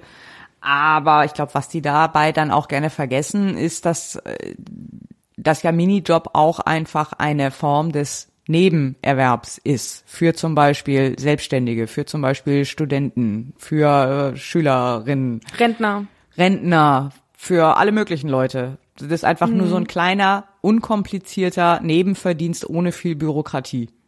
Ja. So. Genau, das habe ich auch gedacht. Das habe ich auch gedacht, dass ich das so gelesen habe. Sie haben absolut recht, wenn es eben darum geht, wenn äh, darum geht, sich irgendwie mit sowas seinen, seinen Lebensunterhalt finanzieren zu müssen, weil das ist dann echt, das funktioniert nicht, allein schon wegen den ganzen ähm, Rentenpunkten, die du nicht sammelst und dann, also ne, das fällt einem dann auf die Füße, wenn man sein Leben lang einfach nur Minijobs hatte oder Minijobs. Ja. So. Aber die, die, mir fehlt da immer so ein bisschen die Abgrenzung zu Minijob als Nebenjob bei ja. dieser bei dieser Debatte. Die geht mir da immer so ein bisschen zu sehr unter. Ja. So, das war so den, den Punkt wollte ich nur mal kurz unterbringen. Genau so habe ich das auch gesehen. Mhm, das stimmt. Ich glaube, das müssen wir noch mal kurz ergänzen. Äh, das müssen wir noch mal kurz ergänzen, weil ähm, es, es bleibt ja jetzt nicht für immer und ewig bei diesen 12 Euro, sondern das ist jetzt ab Oktober und danach greift dann wieder diese Mindestlohnkommission, die dann eben in regelmäßigen Abständen äh, prüft und das dann erhöht. Genau, man ist man das das Gesetz ist jetzt nur dazu da, um einmal diesen hohen Sprung zu machen, also dass man einmal wirklich diesen Sprung jetzt auf 12 Euro schafft. Mhm. und dann äh, damit also der wiederum ja dem gerecht werden soll, ähm, was wir an Kostensteigerungen etc. alles haben. Ähm, und dann soll genau und dann zukünftig wird das geht das wieder ins normal ins normalen in normalen Gang. Ja. So. Und ähm, ja äh, es ist halt auch so ein bisschen die Einlösung des Wahlversprechens, ne? Ja, also, genau. Das ist ja schon lange und äh, lange angekündigt gewesen, stand im Koalitionsvertrag und das musste jetzt auch kommen. Und sie mussten sich ja jetzt auch ein bisschen beeilen. Ähm, damit das dann zu Oktober auch wirklich greift. Ursprünglich hieß es ja mal Juli, das hat ja dann irgendwie nicht funktioniert. Also ganz am Anfang. Also ich glaube, als sie noch in Koalitionsverhandlungen war, da war noch Juli im Gespräch, aber dann ja. Oktober ist immerhin noch dasselbe Jahr. Ja, einen haben wir noch, ne? Genau, dann haben wir noch ähm, das Regionalisierungsgesetz. Das wurde nämlich am 12.05. Ähm, in der ersten Beratung äh, beraten. Und zwar geht's da um einen ähm, Gesetzesentwurf zur Änderung des Regionalisierungsgesetzes. Und jetzt kommen wir nämlich zum heiß diskutierten 9-Euro-Ticket. Da sind wir wieder bei den Themen, von denen keiner so genau weiß, wie sie umgesetzt werden sollen. Genau, also wir haben äh, hier einen ähm, Gesetzesentwurf, der sagt, es sollen die, die Bundesländer sollen ähm, vom Bund äh, in diesem Jahr 3,7 Milliarden Euro für die Finanzierung des öffentlichen Personennahverkehrs erhalten. 2,5 Milliarden Euro dafür für die Umsetzung des äh, 9-Euro-Tickets. Was, das soll äh, gelten im Juni, Juli und August für neun Euro im Monat für ähm, ja Nah- und Fernverkehr, so wie ich das jetzt verstanden habe. Ja, ich habe das auch so verstanden, dass das dann bundesweit gelten soll. Genau, bundesweit. So, das bedeutet dann, also in den drei Monaten kann man dann für neun Euro pro Monat eigentlich durch ganz Deutschland gurken mit dem Zug, richtig? Oder mit dem Bus. Ja, so habe ich Oder das mit dem auch Bus, verstanden. Was ich noch nicht verstanden habe, ist, was jetzt mit den Abo-Leuten passiert. Also mit, äh, ne, so ich habe zum Beispiel einfach ein Jahresticket, das zahle ich halt monatlich und was ist damit? Ich meine, die sollen eine Gutschrift dann bekommen. Ah, ja. In welcher Form? Also das, es also so, so, dass ich dann quasi auch nur mit neun Euro rauskomme dann. Ja. Und dann Ja. zählt aber mein Ticket, mein Jahresticket, zählt dann als das 9-Euro-Ticket. Ja, also im, also im Prinzip hast du dann ja genau die gleichen ähm, Möglichkeiten mit diesem Jahresticket, was du auch mit diesem Monatsticket hast. Also nur die Leute, die sich das halt nur für drei Monate haben, es halt nur für drei Monate. Du hast es halt fürs ganze Jahr. Und dadurch, dass dafür, dass du dann in den Monaten Juni, Juli, August nicht so mehr zahlst als die Leute, die sich das nur für dieses 9 Euro holen, kriegst du halt dann die Differenz, 9 Euro pro Monat, auf die Monate gerechnet, wie viel du gezahlt hast, dann gut geschrieben. Also du kriegst dann halt für die drei Monate eine Erstattung von x Euro, Ja. ähm, damit sich das auf 9 Euro in diesen drei Monaten wieder rauskommt. Ja, bis dahin habe ich es einigermaßen verstanden. Aber meine Frage war mehr, wenn ich jetzt damit beschließe, auch ich fahre jetzt mal, keine Ahnung, irgendwie nach Süddeutschland und äh, fahre dann, werd dann in, im Zug nach meinem Ticket gefragt, kann ich dann einfach dann mein normales Jahresticket von meinem örtlichen äh, Verkehrsbetrieb vorzeigen und das zählt dann? Ach so, du meinst wegen äh, Fernverkehr? Ja, ja, ja, nee, nicht unbedingt Fernverkehr. Ich kann ja auch mit dem Regiozug äh, mich so langsam vorarbeiten Richtung Süden. Weil, weil das sonst nicht gelten würde in dem Bereich. Ja, nee, normalerweise zählt das ja hier nur für meine Zone 100 und äh, weiß der Geier, wie die Zonen hier heißen. Ich könnte ja nicht mal in den Nachbarort fahren damit. Ich kann ja nur die Orte, also die Zonen befahren, die ich gebucht habe. Ja, aber dann, ähm, dann kriegst du ja aber auch nicht, also ich, ich glaube nicht, weil dann musst du ja, das, das erfordert ja ein extra Ticket. Nee, ja, ja eben, das ist eben genau die Frage, weil wenn dieses 9-Euro-Ticket, wenn du dir dieses 9-Euro-Ticket kaufst und das gilt bundesweit, also du kannst mit diesem, Bund- mit diesem 9-Euro-Ticket, das du dir kaufst, durch, durch ganz Deutschland heizen und ich aber dann mit meinem Abo-Ticket nicht, das ist ja unfair. Ja, aber das könntest du ja vorher auch nicht. Also dann. Nein, dann aber, nein, aber es gab auch vorher kein 9-Euro-Ticket, mit dem ich durch ganz Deutschland fahren kann. Ja, dann müsstest du dir das 9-Euro-Ticket dazu kaufen. Dann habe ich aber ein Und die- 18-Euro-Ticket. Wieso hast du denn ein 18-Euro-Ticket? Naja, weil ja 9 Euro zahle ich ja für mein normales Ticket, mit dem ich nichts machen kann. Also mit dem ich nicht aber mehr du- machen kann als sonst. Du zahlst, also nee, das, ich glaube, das muss man differenzieren, weil du zahlst ja mehr als, äh, also erstmal zahlst du ja nur für, äh, für den Umkreis, den du, den du jetzt hast, den Ja. Nahverkehr. So, und der ist halt in diesem 9-Euro-Ticket wahrscheinlich mit eingeschlossen. So, das heißt, du würdest dann im Zweifelsfall nur eine Gutschrift für diesen Kreis bekommen, wenn du dir ein 9-Euro-Ticket dann holst. Ach, keine Ahnung. Okay, aber Ich wir sind, nicht. wie gesagt, wir sind bei Dingen, von denen wir nicht genau äh, wissen, wie sie eigentlich dann funktionieren sollen. Weil wahrscheinlich sind wir auch nicht die Einzigen, die das nicht wissen. Ja, also man muss natürlich dazu sagen, das ist ja auch erstmal jetzt in der ersten Beratung gewesen. Wer weiß, was da dann auch noch dazu kommt. Äh, ne? Das ist der Also nächste Punkt, weil das soll ja gelten ab Juni. Ja, genau. Das, das muss jetzt das, äh, weil das wird eng, ne? Mhm, das ist das stimmt. Äh, bisschen auf Kante genäht. Ja, warte mal eben ganz kurz. Ja, nee, steht bundesweit, steht hier. Ich wollte noch mal eben nachgucken. Mit dem 9-Euro-Ticket sollen alle Bürger den ÖPNV bundesweit für 9 Euro pro Kalendermonat nutzen können. Ja, dann Ja. muss, will ich das mit meinem Ticket auch. Na ja, gut, ich meine, äh, auch für 18 Euro fände ich jetzt, also wenn ich jetzt sozusagen Erstattung kriege für, für mein Abo-Ticket, so dass ich dafür nur noch 9 Euro bezahlt habe und dann kaufe ich mir nochmal für 9 Euro so ein bundesweites 9-Euro-Ticket und kann damit durch die Gegend heizen, ist auch okay. Also finde ich. Ja, also man, ich, man muss auch noch mal dazu sagen, weil ich sagte vorhin Fernverkehr, das ist ja so nicht ganz richtig. Ich darf Nee, mich damit ja für- nicht ins IE setzen. Aber ich kann natürlich äh, die Regionalzüge benutzen äh, Genau. durch ganz Deutschland. Also ich kann überall, ne, ich kann durch die durch die Gegend gurken und bin jetzt nicht auf meine Region eingeschränkt. So, das ist ja schon so. Also das heißt, ich könnte, äh, keine Ahnung, München in einen Regionalzug steigen und dann nach, wer weiß wie vielen äh, Stunden irgendwann äh, oben in Schleswig-Holstein aussteigen. Ja, ich glaube, Äh, von München bis Flensburg äh, mit Regionalzügen brauchst du eher so zwei bis drei Tage, aber okay. Aber es ist möglich. Aber es ist möglich. machbar, ja, natürlich. Das wäre So. auch tatsächlich so ein bisschen mein Plan für meinen Sommerurlaub dann. Das ist deswegen die Frage. Äh, äh, Weil dann würde ich mich tatsächlich im Sommer irgendwie äh, mit dem Regionalzug irgendwie so mal gucken, wie weit ich komme. So, überall, überall aussteigen, wo ich es hübsch finde. Ja, ich glaube, das haben mehrere vor. Ja. Ach, dann werden die Züge so voll. Ah, dann überlege ich mir das vielleicht nochmal. Man wird sehen. Erstmal Ja, gucken, erst mal äh, gucken. wie, wie das überhaupt denn vonstatten geht, auch mit der Gutschrift und so. Ja, genau.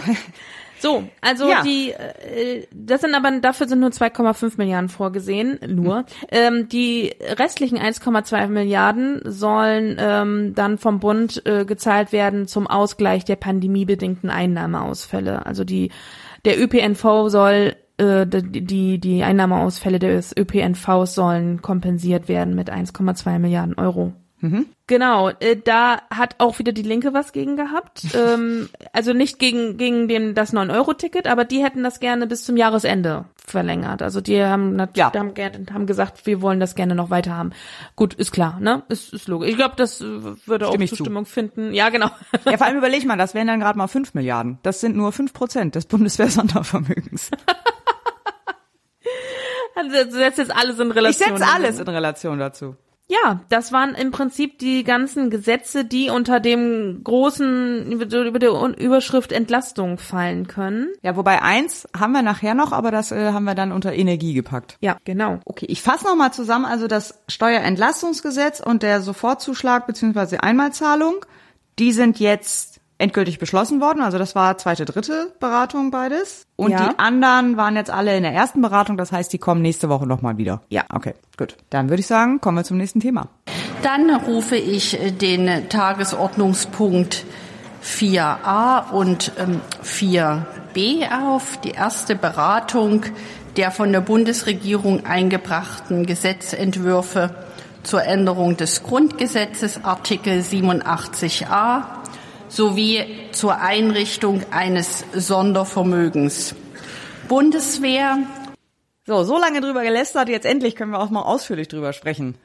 Bundeswehr Sondervermögen. Das, das, das schwebt immer, das, das ist so ein Thema, das ist immer omnipräsent, ne? Genau, genau. Also nicht nur, weil ich das omnipräsent halte, ich bin ja nicht die Einzige, die jetzt alles immer in Relation zum Bundeswehr-Sondervermögen setzt. Das tun ja auch andere zum Glück. Aber höre ich da so eine versteckte Kritik raus an der Höhe des Sondervermögens? Ich wollte sie eigentlich nicht verstecken.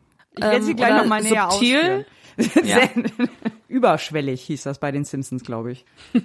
ja, ich erkläre vielleicht erstmal, worum es eigentlich geht. Also, es gab einen äh, Gesetzentwurf der Bundesregierung und zwar die Einrichtung eines Sondervermögens in Höhe von 100 Milliarden Euro. Sondervermögen bedeutet, das ist nicht Teil des normalen Bundeshaushalts, sondern das ist ja ein eigener Topf, eine eigene Kasse, ähm, die auch eine eigene Verwaltung hat und die über dieses Geld dann mehr oder weniger frei, also entsprechend der Gesetzesgrundlage natürlich, aber innerhalb dieser Gesetzesgrundlage frei darüber verfügen können. Die bekommen einen eigenen Wirtschaftsplan, eine eigene Aufgabenbeschreibung, wofür dieser Fonds oder dieses Sondervermögen halt gut ist und äh, wa- was dann wohin geht und welches Projekt dann davon finanziert wird und welche Ausgabe davon getätigt wird, das entscheidet dann aber die Verwaltung dieses Sondervermögens m, eigenständig. Das geht dann nicht nochmal durch einen eigenen ähm, Haushaltsplan oder äh, geht dann nicht nochmal durch den Haushaltsausschuss, ähm, sondern das passiert dann da innerhalb des Sondervermögens. Dadurch, dass es eben auch nicht Teil des Bundeshaushalts ist, greift dafür dann auch nicht die Schuldenbremse. Das ist der Grund, warum das, äh, dieses Sondervermögen jetzt auch nochmal in das Grundgesetz mit reingeschrieben werden soll, nämlich durch eine Änderung des Paragraphen 87, äh, des Artikels, Entschuldigung, des Artikels 87a des Grundgesetzes. Das regelt alles, was so Bundeswehr-Sachen sind. Und da soll jetzt mit reingeschrieben werden, dass eben die Bundeswehr seinen eigenen Topf äh, bekommt, um bestimmte Ausgaben zu tätigen. Diese 100 Milliarden sind dann auch kein Geld, das aus dem Haushalt kommt, sondern es sind eigene Kreditermächtigungen. Das heißt, der, das Sondervermögen darf halt Kredite aufnehmen in Höhe von 100 Milliarden Euro, die dann auch nicht unter diese Schuldenbremse fallen, sondern einfach zusätzlich aufgenommen werden können. Und da beginnt dann auch meine Kritik an der Geschichte. Weißt du? Ja, also das muss man, das muss man nochmal verdeutlichen. Diese 100 Milliarden ist es jetzt nicht Geld, was jetzt schon da ist und was jetzt nur von einem Topf in den anderen geschoben wird, sondern das sind, man kann bis zu 100 Millionen, äh, Milliarden Euro Kredit äh, aufnehmen, ähm, aber muss es ja rein theoretisch nicht, ne? Also Nein, das aber ist, es wird ja passieren. Also nicht, Ja, aber, nicht auf den Schlag, aber äh, diese, diese Kredite werden dann schon aufgenommen. Also ich, ich, ich will das nur nochmal verdeutlichen, weil das war ja auch das Thema mit dem ähm, Klimafonds, äh, mhm. dass die der, der Corona-Fonds in einen Klimafonds umgewandelt wurde, wo es ja auch so ein bisschen missverständlich war, dass man jetzt Geld, was schon da ist, sozusagen ähm, einfach nur in eine neue, in eine von der einen Kasse in die andere Kasse bucht. Aber ähm, im Prinzip geht es, ging es da ja auch um, Prinzip, um Kreditermächtigung, genauso genau. ist es jetzt ja hier auch. Das genau, ist, glaube ich, in der Diskussion fällt das häufig so unter den Tisch, dass das, dass das nicht Geld ist, was schon da ist. So nee, genau. Das ist äh, die Erlaubnis, eben Kredite in dieser Höhe insgesamt aufzunehmen. Mhm. Und äh, das, das ist halt auch, da, da fängt halt meine Kritik halt auch an. Und nicht nur meine Kritik, sondern auch die Kritik von vielen anderen Leuten. Ähm, bei allen anderen Themen, ob das Klimaschutz ist, ob das soziale Absicherung ist, ob das Ausbau von Bildung ist, ob das äh, Erhöhung von irgendwelchen Transferleistungen ist, äh, ob das Investitionen in Infrastruktur sind. Du hörst immer nur, ja, nee, das können wir nicht, weil das ist nicht im Haushalt und das ist, äh, das geht ja nicht wegen Schuldenbremse und mehr Kredite aufnehmen können wir nicht. Und dann auf einmal sind aber 100 Milliarden Euro mehr an Krediten kein Problem. Und das, ich sehe absolut ein, dass die Bundeswehr in einem desolaten Zustand sind. Aber das ist unsere Infrastruktur auch. Das ist unser Bildungssystem auch. Okay, also dann muss man das ja vielleicht ein bisschen unterscheiden. Die Kritik ist nicht, dass hier jetzt ähm, Geld ausgegeben wird für diesen Zweck ähm, oder die Kreditermächtigungen ähm, rausgegeben werden für diesen Zweck, sondern dass es an anderer Stelle nicht geht. Ja, also genau, das ja, so, ja genau. So muss also ich, ich kritisiere mhm. gar nicht so sehr, dass wie gesagt, dass äh, die Bundeswehr da besser ausgestattet wird. Das das äh, muss sie sicherlich. Das ist halt auch ein Bereich, den wir einfach, äh, ich sage wir und meine uns Deutschland, also das gesamte Land, das ja äh, die, diese Parteien wählt. Bundeswehr ist halt ein Bereich, den wir einfach auch 20 Jahre lang ignoriert haben und komplett Farben verkommen lassen. So, also ich meine, der, der äh, Running Gag, der jetzt auch viel zitiert wird und den ich auch als, als Teenager schon gehört habe, äh, die Aufgabe der Bundeswehr ist es, äh, den Feind abzulenken, bis richtiges Militär eintrifft.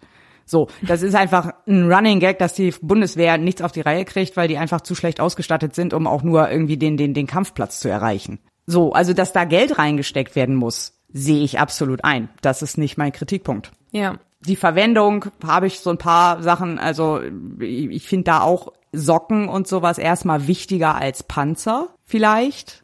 Aber das sind dann so Details, äh, über die, da, das kann ich dann auch irgendwann nicht beurteilen. Dafür kenne ich mich dann in dem Bereich einfach zu wenig aus.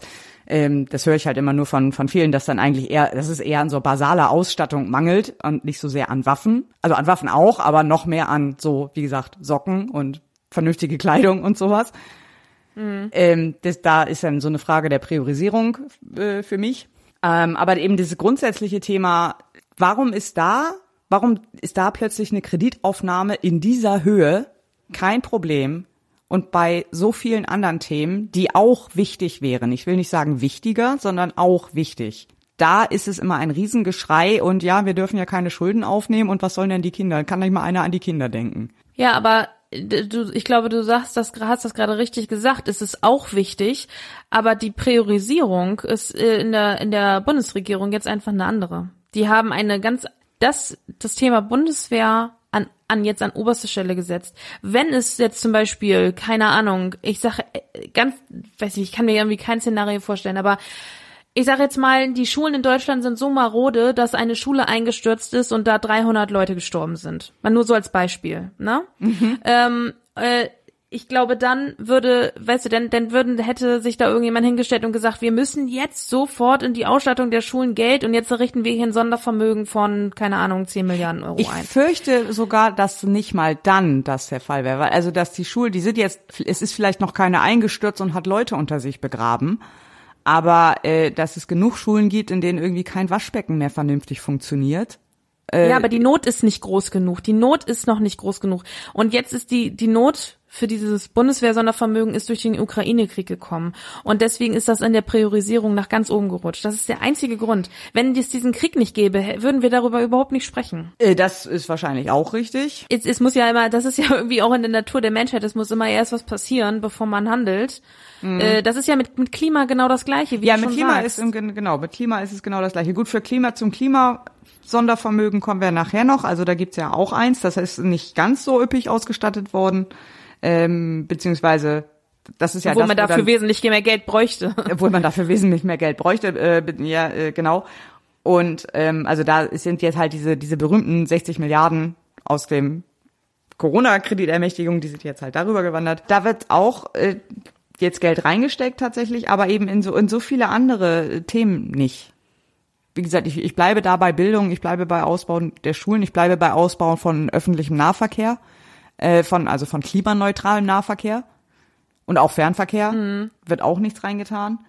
Und es gibt einfach ja, so viele Bereiche, die auch Digitalisierung, Digitalisierung, Breitbandausbau, mhm. das sind alles so Themen, die die genauso brennen und die meiner Meinung nach auch eine ähnlich hohe Priorisierung verdient hätten. Die Krux ist, es sind alles Themen, die in den letzten, ja, ich sag jetzt mal 15 Jahren 20 oder 20 Jahren absolut vernachlässigt wurden ja. oder nicht in dem Maße angegangen wurden, wie es nötig gewesen wäre. Jetzt steht diese Bundesregierung an dem Punkt, wo das alles in irgendeiner Phase aufgeholt werden muss. Also das Thema Klima wird ist die er hat eine größere Not. Äh, die Schulen werden immer maroder, die die Lehrer bleiben weg und so fort und so fort. Also die Not der Probleme, die sich gerade angehäuft hat, ähm, ist ist also das ist jetzt jetzt merkt man die Auswirkungen dadurch. Und ähm, das heißt also es müssen jetzt so viele Themen eigentlich gleichzeitig angegangen werden. Wenn du für alles ein Sondervermögen einrichten würdest, dann wären, würde das ja absolut den Rahmen sprengen. Insgesamt kann man also sagen, was notwendig ist, ist, dass die Schuldenbremse weg. Also man muss ja nicht für alles ein Sondervermögen. Wichtig ist ja nur, dass wir das, die Möglichkeit haben, diese Themen gleichzeitig anzugehen durch Wegfall der Schuldenbremse. Ja, auf welche Weise das gelöst wird, also ob durch, ob durch Abschaffung der äh, Schuldenbremse oder durch äh, weitere Sondervermögen, ist mir relativ egal. Aber das Geld dafür muss bereitgestellt werden, weil sonst müssten wir einfach nur mehr Geld bereitstellen wenn wir das jetzt nicht machen. Äh, gerade bei Klimaschutz, um bei dem Thema zu bleiben, ähm, weil gleichzeitig jetzt mit diesen ganzen Klimapaketen ähm, ist jetzt, hat jetzt zum Beispiel die, die Bundesumweltministerin hat äh, ein Maßnahmenpaket zur Klimaanpassung gerade vorgelegt. Das ist jetzt, das geht nicht durch den Bundestag, weil das eher so Ländersachen sind und so weiter. Deswegen ist das hier für unsere Sendung nicht so nicht so relevant. Ähm, aber ich habe es mir halt trotzdem durchgelesen. Das war auch ganz interessant. Das ist auch ein, ein Riesenpaket eigentlich an Maßnahmen, die jetzt getroffen werden müssen, um die Folgen des Klimawandels abzumildern. Also um die Folgen, mhm. die nur eingetreten sind, weil wir die letzten 20 Jahre nichts in Klimaschutz investiert haben. So, mhm. das heißt, wir haben nicht nur die Kosten, die die zukünftige, die der zukünftige Klimawandel verlangt oder die Verhinderung oder der der der der Versuch noch auf diesem 1,5 Grad Ziel zu bleiben, das wir nicht erreichen werden. Da kommen wir später noch zu. Sondern wir haben zusätzlich auch noch die Kosten der Klimaanpassung durch äh, Hitzemanagement, also durch, durch Maßnahmen, um Hitzewellen abzumildern, um äh, äh, Deiche zu erhöhen bezüglich höherer äh, Meeresspiegel oder eben ähm, äh, stärkerer Wetterextreme, häufigerer Wetterextreme, Hochwasserschutz spielt damit rein. Diese ganze, auch die Gesundheitsinfrastruktur dafür aufrechtzuerhalten, um bestimmte Sachen abfedern zu können, die wir nicht hätten, wenn wir äh, einfach mehr in den Klimawandel oder mehr gegen den Klimawandel getan hätten. So, das heißt, wenn wir wenn wir jetzt weiterhin äh, äh auch diese anderen Bereiche dann sind wir wieder bei Bildung, dann sind wir wieder bei sozialer Gerechtigkeit. Wenn wir weiterhin diese Bereiche auch noch noch mal 20 Jahre ignorieren, dann werden auch die einfach immer nur teurer. So, ja. das heißt, du hast völlig recht, im Grunde muss die Schuldenbremse weg, damit wir mhm. einfach jetzt sagen können, äh, wir, wir, wir nehmen jetzt einfach dieses Geld auf, was dafür notwendig ist, um diese Probleme zu beheben, weil wenn wir das jetzt nicht machen, dann wird's in fünf Jahren, in zehn Jahren einfach nur noch teurer. Und da ja. haben unsere Kinder auch nichts von. Nein, das ist klar. Ich so. glaube, wenn du die fragst, wenn du wenn du jetzt sag ich mal die die die jetzt äh, äh, Jugendlichen fragst, ähm, was hätten sie lieber äh, äh, Schulden, die sie äh, später abbezahlen müssen oder einen Planeten, auf dem sie noch leben können, äh, ist ja wohl klar, dass man sich dann dafür für das Zweite entscheidet und sagt ganz ehrlich, dann, dann kostet das halt Kohle und dann müssen wir halt dafür arbeiten gehen in der Zukunft, aber dann können wir hier wenigstens noch leben. Ja, so, ne? richtig. Ne? Also, also, ich kann mir nicht vorstellen, das, das dass irgendwie die die die Kinder jetzt in meinem Umfeld, dass die wenn, wenn die mit 50 oder so äh, jeden Sommer wochenlang im Hitzeraum äh, oder also im Kälteraum dann verbringen müssen, äh, dass die dann sagen, ja, ist jetzt ein bisschen umständlich oder so, aber zum Glück haben wir nicht so viel Schulden. So, also ja. das, das passiert halt auch nicht. Ja, also man kann wenn die nicht sagen, längst vom Dengue-Fieber hingerafft wurden. Also wenn ich das jetzt mal an so einem Beispiel mache, ne, wenn du jetzt mal, du hast einen Garten und äh, wenn du immer immer wieder das Un den Unkraut zupf, das Unkraut zupfst und äh, dich da kümmerst, dass die Erde äh, glatt ist und so fort, also wenn du die Gartenarbeit regelmäßig erledigst, dann ist das eine Sache, die läuft nebenbei und du hast es immer schön und es ist alles es ist alles gut. Wenn du das aber jahrelang vernachlässigst und du hast einen zugewucherten Garten bis nach Meppen, dann musst du einen Gärtner holen und das kostet richtig Kohle. Mhm. So und diesen und diesen Anruf beim Gärtner, wir brauchen jetzt jetzt die, wir brauchen dich jetzt, ich muss jetzt richtig Geld in die Hand nehmen, um meinen Garten wieder auf Vordermann zu bringen. Davor wird sich gescheut, ja. weil das ist, weil es einfach jetzt so viel geworden ist, was angegangen werden muss, dass es so eine, eine Masse an Geld erfordert, dass sich davor gescheut wird. So. Nicht nur an Geld, und, auch an, an Unbequemlichkeit. Also was auch viel ja. gerade bei, bei äh, den ganzen Klimaschutzthemen äh, ist, es wird ja nicht nur die Ausgaben gescheut, sondern es wird auch die Konfrontation gescheut. Also es wird auch äh, die, die, die unbequem, also es wird davor zurückgeschreckt, den Leuten gewisse Unbequemlichkeiten zuzumuten.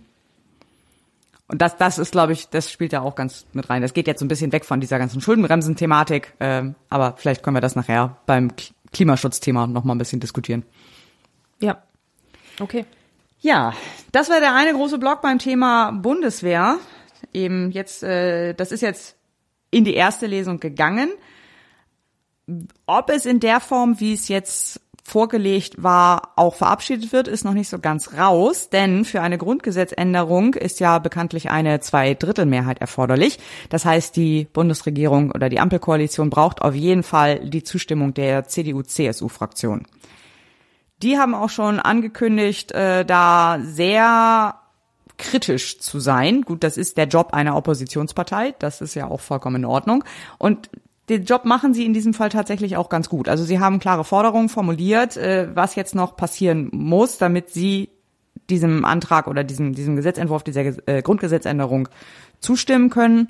Friedrich Merz hat da als Forderung genannt, ähm, dass klar definiert sein muss, dass die 100 Milliarden ausschließlich der Aufrüstung der Bundeswehr dienen. Außerdem muss die Koalition bereit sein, zukünftig jedes Jahr eine äh, die dieses äh, zwei Prozent Ziel einzuhalten, also dieses vorgegebene Ziel der NATO, dass man zwei Prozent des Bruttoinlandsproduktes für Militärausgaben bereitstellen muss. Das ist in den NATO-Verträgen so festgelegt. Und das soll die Koalition fest zusichern. Außerdem fordert die CDU-CSU, dass noch ein Tilgungsplan für die aufgenommenen Schulden dann vorgelegt werden muss. Genau. Und sollte sich da die Regierung nicht darauf einlassen, äh, würde die CDU-CSU die Zustimmung zu der Grundgesetzänderung verweigern. Wie gesagt, grundsätzlich ist das der Job einer Oppositionspartei, da die Regierung äh, zu hinterfragen, kritisch zu hinterfragen und äh, ne, die Regierung so ein bisschen vor sich herzutreiben. Ob das ein guter Zeitpunkt ist, ist eine andere Frage. Ich finde die Forderung auch schon wieder irgendwie am Ziel vorbeigeschossen. Also allein dieses Festlegen, es muss ausschließlich der Aufrüstung der Bundeswehr dienen. Da bin ich wieder bei den Socken. Dürfen die dann, sollen, also, sollten die dann, können die dann Socken kaufen? Oder dürfen die dann, nach Meinung der CDU, sollen die dann nur Waffen kaufen dürfen? Naja, Ausrüstung, also es hat die Frage, was fällt unter Ausrüstung? Na, auf, also Aufrüstung. Es darf ausschließlich der Aufrüstung. Auf, unter Aufrüstung. Auf mit F. Mit F, genau. Ah ja, okay, unter Aufruf. Äh, Aufruf nee, nee nur ein F. Das andere ist schon noch ein S. Aufrüstung. unter Aufrüstung äh, würde ich auch verstehen, dass es äh, ledig, also dass es um Waffen geht und um um die Kampfmittel sozusagen. Eben, das, ähm, nicht, das finde ich dann auch schon wieder am Ziel vorbeigeschossen, weil das ist nicht das Hauptproblem der Bundeswehr. Soweit ich das verstanden habe. Wie gesagt, äh, da der übliche Hinweis, ich habe keine Ahnung von der Bundeswehr. Ja, ich glaube aber auch, dass da, also es ist ja auch, äh, die haben ja auch Personalmangel, sag ich jetzt mal so, ne? Also das ist, da, das ist wahrscheinlich auch mit Aufrüstung gemeint, dass dann ähm, auch, mh, mm, ja, dass das halt mehr, mehr, mehr Soldaten, dass es auch mehr Soldaten gibt, weil das ist ja auch ein Problem. Ja, stimmt. Also meine Forderung an März wäre da, dass er das bitte nochmal genauer erklären soll, was er damit eigentlich Genau, was, meint. was, was ist die Definition von Aufrüstung, genau. ne? Genau. Mhm. Ja, ich glaube aber, dass der, also der, dass damit verhindert werden soll mit dieser Forderung, dass dass das in den Klimafonds umgebucht wird. Ja, erstens das und dass dann auch nicht so ähm, äh, Rand, also so Randthemen oder oder Bundeswehr nahe Themen damit abgedeckt werden, wie keine Ahnung ich weiß es nicht, keine, äh, meinetwegen auch irgendwie die, die, die, ähm, irgendeine Kartine am, am, auf dem, auf dem, äh, äh, hier, ähm, Stützpunkt oder sowas. Ich, keine Ahnung, vielleicht, vielleicht findet er solche Sachen nicht notwendig oder so. Und aber wobei das natürlich auch zur Verpflegung dient und das ist dann auch irgendwo ja wieder Aufrüstung. Ja, irgendwie also ist alles Aufrüstung. Ich weiß es auch nicht. Also ich, Ja. ich weiß nicht genau, was sie damit meinen, aber das fände ich, äh, finde ich ein bisschen noch erklärungsbedürftig, was damit genau gemeint ist. ja, Da werde ich mir, denke ich mal, die, ähm, da wird es sicherlich auch noch mal eine öffentliche Anhörung zu geben. Die werde ich mir dann noch mal anhören. Genau, dann gab es noch zwei weitere Punkte, abgesehen von dem Sondervermögen, die mit auf der Tagesordnung standen. Und zwar stand ursprünglich, gab es einen Antrag der CDU-CSU-Fraktion, ähm, die, der zum Ziel hatte, die Bundesregierung aufzufordern, die Ukraine mit Waffen zu beliefern oder die, die Unterstützung der äh, Ukraine da weiter auszubauen und äh, auszuweiten. Ähm, da ist was ganz Interessantes passiert. Da haben sich dann die Regierungsfraktionen, haben sich dann mit der CDU zusammengetan und haben eine eigene, äh, oder haben einen gemeinsamen Antrag dann eingebracht, der im Wesentlichen dann dasselbe gefordert hat. Also äh, halt die Unterstützung der Ukraine eben auch mit schweren Waffen, mit Panzern, mit, ich weiß nicht genau, was da jetzt alles mit aufgelistet war, aber auf jeden Fall eine deutlich höhere militärische Unterstützung der Ukraine. Dieser Antrag wurde dann auch beschlossen. Das heißt also, die Ampelkoalition, also die Fraktionen, haben sich zusammengetan und äh, eigentlich einen Antrag eingebracht, der zum Teil der Linie der Bundesregierung widersprach. Also die Position von von Olaf Scholz war da ja eigentlich eine andere, so nee, machen wir nicht und auch äh, die Position in, in bei führenden Spitzen der der SPD vor allem. Ähm, und die konnten sich aber also in, innerhalb der SPD-Fraktion hat sich da aber offensichtlich eine, eine andere Meinung herausgebildet. Und die wurde jetzt hiermit dann auch der Bundesregierung so mehr oder weniger aufgezwungen. Wie sehr das jetzt intern äh, abgestimmt war und so weiter, das kann ich jetzt nicht sagen. Dazu habe ich es dann auch zu wenig verfolgt. Aber fand ich einen interessanten, interessanten Punkt an der ganzen Debatte. Und dann ein letzter Punkt, der auch direkt noch mit reinspielt, nämlich außerdem debattiert wurde der Jahresbericht der Bundeswehrbeauftragten. Dazu muss man vorab, glaube ich, eine Sache klarstellen, nämlich was genau ist eigentlich die Bundeswehrbeauftragte? Ich zitiere mal von der, von der Webseite des Bundestags. Die Bundeswehrbeauftragte wird als Hilfsorgan des Bundestags bei der Ausübung der parlamentarischen Kontrolle der Streitkräfte berufen. Zu ihren Kernaufgaben gehört ferner über die Wahrung der Grundrechte der Soldatinnen und Soldaten sowie über die Einhaltung der Grundsätze der inneren Führung zu wachen. Als Anwältin der Soldaten nimmt die Wehrbeauftragte eine besondere Stellung innerhalb des parlamentarischen Systems ein. Dabei ist sie weder Mitglied des Deutschen Bundestags noch Beamtin. Man könnte also sagen, die Wehrbeauftragte ist sowas wie so die unabhängige Beschwerdestelle für die Bundeswehr. So, das ist wichtig zu wissen, wenn man sich diesen Jahresbericht durchliest. Also man darf da nicht reingehen mit der Erwartung, äh, man würde jetzt eine vollständige Ist-Analyse der, der Bundeswehr bekommen, sondern das ist ein Bericht darüber, welche Beschwerden in diesem Berichtsjahr bei der Bundeswehrbeauftragten eingegangen sind und welche sie bearbeitet hat und wie das dann ja abgelaufen ist, was dabei rausgekommen ist und so weiter. Äh, was man denn natürlich in dem Bericht nicht lesen wird, sind Sachen, die gut laufen, weil darüber beschwert sich üblicherweise keiner. Deswegen, das finden wir da nicht. Ähm, ansonsten war der aber ganz interessant zu, zu lesen. Es sind, es ist halt sehr, sehr kleinteilig. Es ging dann wirklich um einzelne Vorfälle, wo ja Dienstwege nicht eingehalten wurden, wo bestimmte äh, Befehle erteilt wurden, die nicht okay waren und so weiter. Also das sind so Sachen, die man da findet. Oder auch ganz viel auch ähm, da sind wir wieder bei der mangelnden Ausstattung. Äh, Es wird sich auch relativ viel über, über mangelnde Ausstattung oder ja, nicht Mangel, Mangel an Infrastruktur beschwert und solche Dinge findet man in diesem Jahresbericht der Bundeswehrbeauftragten. Also wen das interessiert, der kann sich das gerne einmal durchlesen. Und ansonsten warten wir dann die nächsten Wochen ab. Ich denke mal nicht, dass das in der kommenden Sitzungswoche schon in die zweite, dritte Beratung geht, sondern eher so im Juni. Aber ich gehe schwer davon aus, dass das vor der Sommerpause noch beschlossen wird. Also das Sondervermögen jetzt. Ja. Und dann, wir werden auf jeden Fall äh, noch ein bisschen aus der öffentlichen Anhörung berichten, so sie denn kommt. Ich rufe den Zusatzpunkt 6 auf, erste Beratung des von den Koalitionsfraktionen eingebrachten Gesetzentwurfs zur Änderung des Energiesicherungsgesetzes 1975 und anderer energiewirtschaftlicher Vorschriften. Wir kommen zum nächsten großen Themenblock, nämlich dem Themenblock Energie. Dazu gab es erstmal eine aktuelle Stunde schon in der April-Sitzungswoche. Die gab es auf Antrag der CDU-CSU zum Thema Energiepreise und äh, Umkehr oder ja, Richtungswechsel der Bundesregierung.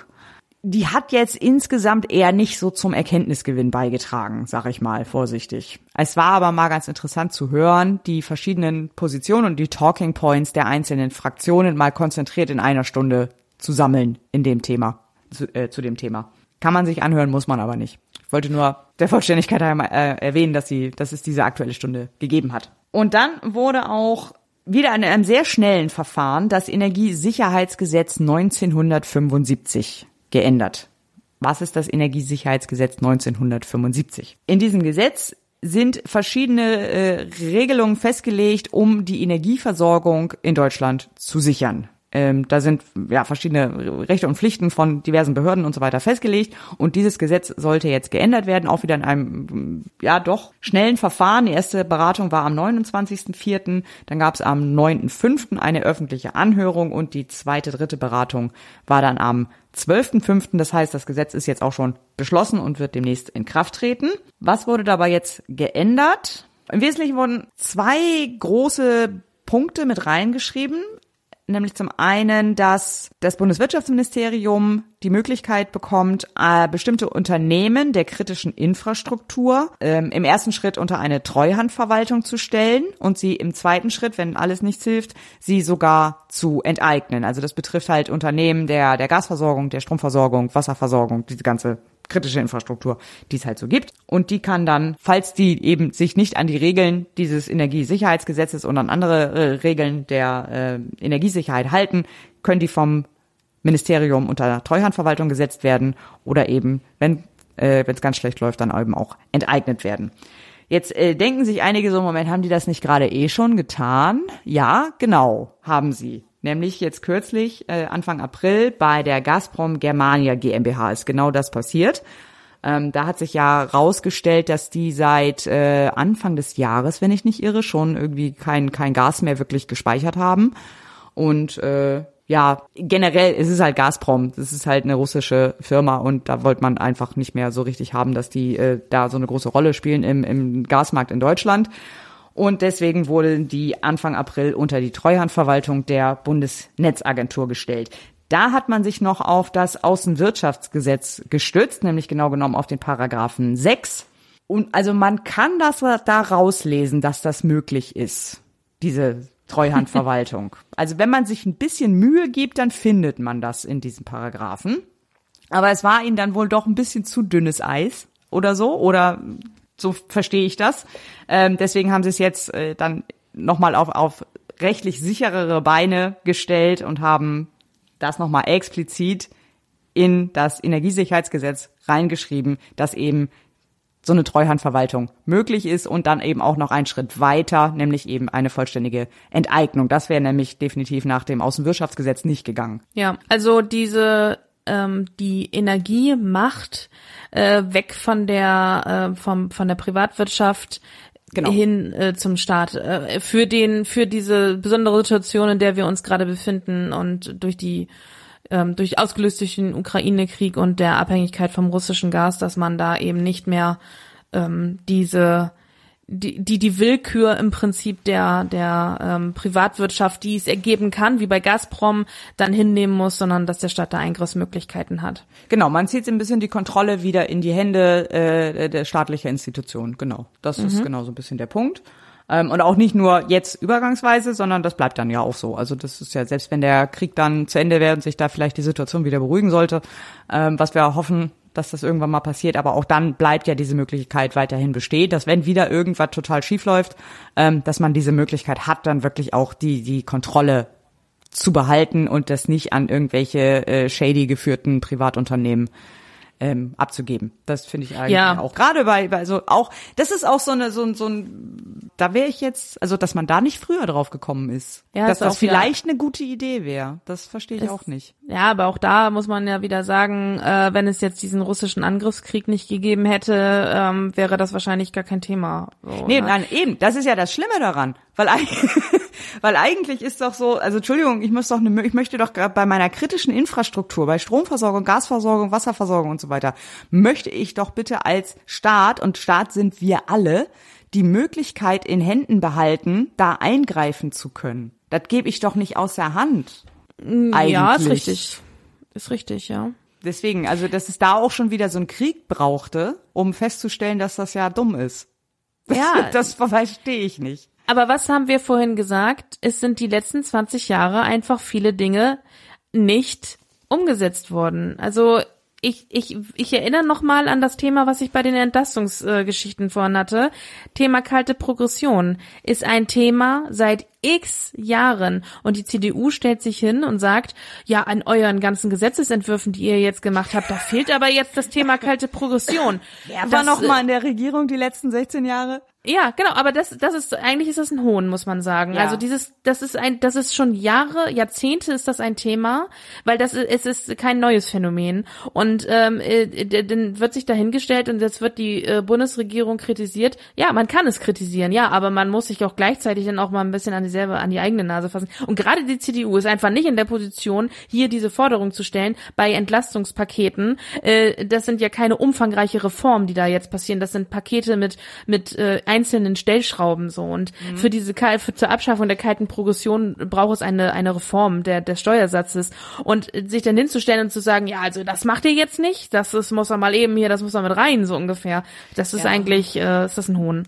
Ja, es ist, es ist generell schon traurig, dass eigentlich die einzige wirklich normale oder, oder intakte Oppositionspartei ausgerechnet die CDU ist. Das ist schon schwierig. Also das ist, finde ich nicht in Ordnung. Ja, ja, ja. Ich finde so, wir sollten von diesen großen Koalitionen, also ne, so, wo so viele, da sollten wir von weg. Ja. ist nicht, nicht hilfreich. So, eine Sache äh, wurde jetzt in dem Gesetz außerdem noch geregelt, die ich noch ähm, erwähnenswert finde. Nämlich ähm, wurde noch mit eingebaut, dass der Marktverantwortliche für den Gasbereich, und wir haben in Folge 6 gelernt, das ist die Trading Hub Europe GmbH, dass die verpflichtet wird, eine digitale Plattform für Erdgas einzurichten und zu betreiben. Dort müssen dann alle Daten über Unternehmen, Gasmengen, Preise, Kontaktdaten, Informationen über Marktverhältnisse und so weiter und so fort, muss dann alles an die, diese digitale Plattform gemeldet werden und wird dann halt zentral beim Marktverantwortlichen verwaltet. Ich möchte an dieser Stelle darauf hinweisen, dass es sich zwar um eine digitale Plattform handelt, dass das Wort öffentlich aber in keinem Zusammenhang nicht, äh, in dem Zusammenhang nicht vorkam. Also ich gehe jetzt davon aus, dass das zwar eine Plattform sein wird, auf, auf die dann halt äh, Bundeswirtschaftsministerium und äh, eben der Marktverantwortliche, diese Trading Hub Europe GmbH, zugreifen können. Ich sehe aber nicht, dass diese Daten dann öffentlich verfügbar sein werden. Das finde ich schade. Da könnte man interessante Dinge draus ablesen. Also auch für alle Ja. relevant. Also jetzt nicht nur, ich will das gern wissen, weil irgendwie so, aber das ist halt, ich finde, das ist schon von öffentlichem Interesse. Da sollten Journalisten drauf gucken können. Auf, Ja. auf solche Informationen. Vielleicht bekommen die ja einen Zugang. Das glaube ich nicht. Dann würde da öffentlich stehen. Oder ir- irgendwas mit öffentlich zugänglich. Wir werden Ja. sehen. Vielleicht, ähm, auch das wird ja sicherlich wieder, bis die das aufgebaut haben, das dauert ja eh drei Jahre, also von daher. genau. Ja. Wie gesagt, das äh, Gesetz ist jetzt auch schon vorgestern, nee, gestern, wir haben den 13. heute, gestern ist es beschlossen worden, wird demnächst in Kraft treten. Ich bin äh, gespannt auf diese digitale Plattform. Und ich finde es aber insgesamt gut, auch wenn ich, wie gesagt, es ein bisschen spät finde, finde ich es trotzdem gut, dass äh, da einfach wieder ein bisschen Kontrolle in öffentliche Hand zurückgeholt wird. Das finde ich an sich eine gute Richtung. Ja. So, wir bleiben noch ein bisschen beim Thema Energie, richtig? Richtig, also man hätte es auch äh, unter dem Block äh, Entlastung packen können, aber da das Wort Energie drin vorkommt, haben wir es jetzt auch hier nochmal reingetan. Ähm, und zwar geht es äh, um die Änderung des Energiesteuerrechts. Ähm, am 13.05., also heute, wurde nämlich in der ersten Beratung das, der, der Gesetzesentwurf zur Änderung des Energiesteuerrechts zur temporären Absenkung der Energiesteuer für Kraftstoffe beraten. Ähm, ja, wie, wie der Name schon sagt, äh, man will die Energiesteuer auf Diesel und Benzin und Erdgas etc. Äh, senken. Und zwar soll die Energiesteuer auf das europäische Mindestmaß gesenkt werden. Ähm, und das ab 1. Juni auch schon. Also das ist, wie gesagt, erst in der ersten Beratung. Also da müssen sie also auch ranhalten, dass das ab 1. Juni dann in Kraft tritt. Ähm, und zwar dann für die Dauer von drei Monaten. Mhm. Und dadurch soll sich der äh, Steuersatz ähm, für Benzin äh, für den Liter um 29,55 Cent reduzieren und für Diesel um 14,04 Cent für den Liter. Ähm, ja, kann man sich ausrechnen, wie viel man im Monat tankt, wie viel das denn an Ersparnis ist. Ja. Äh, und für Erdgas und Flüssigkeit gibt es auch noch äh, Entlastung, aber ja. Also da gibt's auch, äh, aber die Centbeträge muss ich jetzt hier nicht alle aufzählen. Äh, ich glaube, Benzin und Diesel ist ähm, die re relevanteste Größe. Also das 29 ist ja dann ja auch Cent erst relevant quasi im nächsten Jahr, wenn die nächste Heizkostenabrechnung kommt, oder? Äh, wenn man mit He wenn man mit Öl heizt, äh, ja, aber hier geht's ja um Benzin und Diesel für das Auto, was man täglich braucht. Ja, nee, weil du eben bei Gas und so warst. Deswegen da. Äh, ach so, ach so für äh, für ja gut, man man kann es gibt ja auch äh, ähm, Erdgasautos, äh, ne? Also kann ach so, auch sein. Ah, ach so Erdgas als Treibstoff für Autos, nicht das Erdgas, was du äh, der in der Heizung hast. Genau, ah, genau. Okay, ah nee, dann mhm. habe ich das falsch verstanden, alles klar. Also Erdgas, Erdgas allgemein. Ne? Also ich denke, also hier steht jetzt nichts, ähm, dass das äh, aber also das steht für, für Kraftstoffe. Also das, das Gesetz heißt Änderung Energiesteuerrechts zur temporären Absenkung der Energiesteuer für Kraftstoffe. Okay. Ähm, aber auch, auch Gas für die Heizung ist ein Kraftstoff. Das heißt jetzt ja nicht für Kraftstoff für Mobilität, sondern also ich denke, der, der Preis für Erdgas, der ist jetzt nämlich hier äh, 4,54 Euro, die, ähm, die Reduzierung äh, mhm. der Steuer da drauf wird sich auch dann auf den auf den Gaspreis niederschlagen. Ja, es geht nicht nur um das, was ins Auto kommt. Okay. Also ähm, also das ähm, muss man sagen. Aber das, was einen jetzt akut betrifft, weil es ist ja nur für die drei Monate, es ist ja nur für drei Monate. Ja, ja? also es geht nur für drei Monate. Deswegen habe ich jetzt nur hier bin ich jetzt hier gerade nur eingegangen auf Diesel und Benzin, weil das ist das, was du für die drei Monate wahrscheinlich jetzt in den nächsten drei Monaten am meisten brauchst. Ähm, Gas, äh, ja, klar, wird sich auch widerspiegeln, aber mhm. ähm, äh, dadurch, dass das nur für drei Monate gilt, ist das wahrscheinlich jetzt nicht allzu Nee, das viel. macht dann nicht viel aus, nein. Vor ja. allem jetzt nicht, so, weil im Sommer ist Ich, ich wollte gerade sagen, zum, ja, genau. Zumal wir jetzt auch nicht die, also klar, wenn man äh, einen Gasherd hat und den jeden Tag benutzt, ist es natürlich, dann hat man auch Gas, aber, es ja, aber in den Privathaushalten auch, also ist ja hauptsächlich die Wintermonate ähm, ja, ja, dann auch die kritischen. Ja, also nochmal zusammengefasst, Benzin und Diesel wird günstiger, Erdgas wird günstiger und Flüssiggas wird günstiger. Ja, das ist ungefähr von diesen ganzen Entlastungspaketen ist das mit Abstand das bescheuertste, finde ich. Du meinst, weil es fossile Brennstoffe sind, die ja. man äh, jetzt wieder subventioniert dadurch? Ja, ja, genau. Wir subventionieren Verbrennerautos. So. Tust du ja durch die Entfernungspauschale schon. Ja, das, ja, eben, die finde ich ja auch nicht in Ordnung. ja, nee, also ich finde, also diese Entlastung also erstmal äh, äh, kommt die ja jetzt natürlich allen zugute, äh, egal ob sie es jetzt wirklich brauchen oder nicht. Weißt du, äh, äh jemand, der irgendwie, keine Ahnung, 100.000 brutto im Jahr verdient und einen fetten SUV irgendwie fährt, der verdient da am, also profitiert von dieser Senkung jetzt am meisten oder viel mehr als jemand, der äh, jetzt einen Job mit, keine Ahnung, 20.000, 18.000 brutto hat und einen kleinen äh, hier, ach, ich nenn, hier bitte kleines Auto einfügen. Ich habe keine Ahnung von Autos. So, so, so, ein, so ein kleines handliches Autochen. Ja. Die mhm. halt fünf Liter verbrauchen oder sowas oder drei. So, die, die, ne, die profitieren deutlich weniger als der mit seinem fetten SUV von dieser Entlastung. Das ist schon mal das erste Ding. Und natürlich profitiert, profitieren die am meisten, die am meisten Auto fahren. Das ist doch nicht das, was wir subventionieren wollen. Wir wollen doch nicht viel fahren subventionieren. Dann hätte man den nicht dann lieber sagen können, hier komm, das lassen wir weg, aber diese Energiepauschale äh, erhöhen wir dann auf, keine Ahnung, 400 Euro oder wir machen dann so, also das ist halt, wieder proportional zur Bedürftigkeit mehr ist und nicht einfach so Gießkanne, äh, wir, wir, wir supporten hier alle und vor allem äh, setzen wir Anreize für ein Verhalten, das wir eigentlich überhaupt nicht supporten wollen. Für das Geld wären mir hier jetzt in diesen ganzen Entlassungspaketen schon deutlich bessere Verwendungszwecke eingefallen als diese Energiepreissteuersenkung. Ähm, ja, vor allen Dingen, weil es, es macht minder, äh, Steuermindereinnahmen für den Bundeshaushalt von 3,15 Milliarden Euro aus. Das ist, auch das ist mehr als die, äh, als das 9-Euro-Ticket. Ja. Ja, dann 9-Euro-Ticket für sechs Monate oder dann ein, ein, ein, ein 3-Euro-Ticket oder kostenlosen ÖPNV. Das wäre auch nicht so viel Verwaltungsaufwand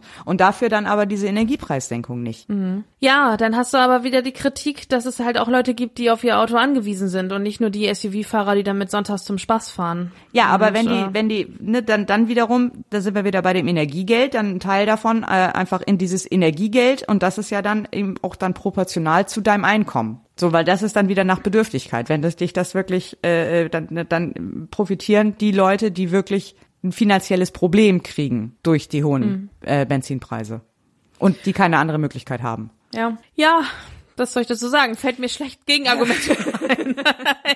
Ich bin ja gerne der Part, der dann immer so ein bisschen äh, den die die Gegenargumente, damit es äh, damit man da so eine Diskussion führen kann. Aber ähm, hier fällt mir tatsächlich jetzt kein gutes Argument ein, das zu widerlegen. Dummerweise bist du halt einfach meiner Meinung. ich bin halt dummerweise eigentlich deiner Meinung. Ja, genau. Also ich ähm, ja. ja. Kann man ja auch einfach mal so stehen lassen. Genau. Ich muss sagen, ähm, das ist tatsächlich, also das, das klingt jetzt total bescheuert, aber mir wäre das Thema zum Beispiel persönlich auch egal, weil ich bin halt kein Vielfahrer. Ich fahre nicht viel Auto. Also ich, ich fahre dreimal die Woche ins Fitnessstudio mit meinem Auto, das war's.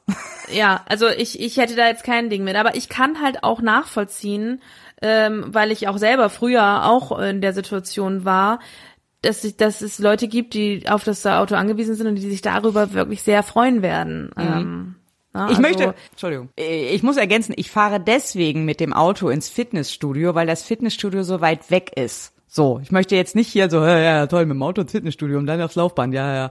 Nee, also das ist halt, das ist halt echt weit weg. wollte das noch kurz klarstellen. Ja, also es, es, es, es gibt vielleicht sinnvollere Sachen, ähm, die man damit hätte machen können, aber ich kann mir auch gut vorstellen, dass es, dass das, dass uns da viele widersprechen würden. Nämlich mit genau Sicherheit, die, mit Sicherheit, ja, ja, ja, ja, ja. Ja. Ist genau. mir aber egal.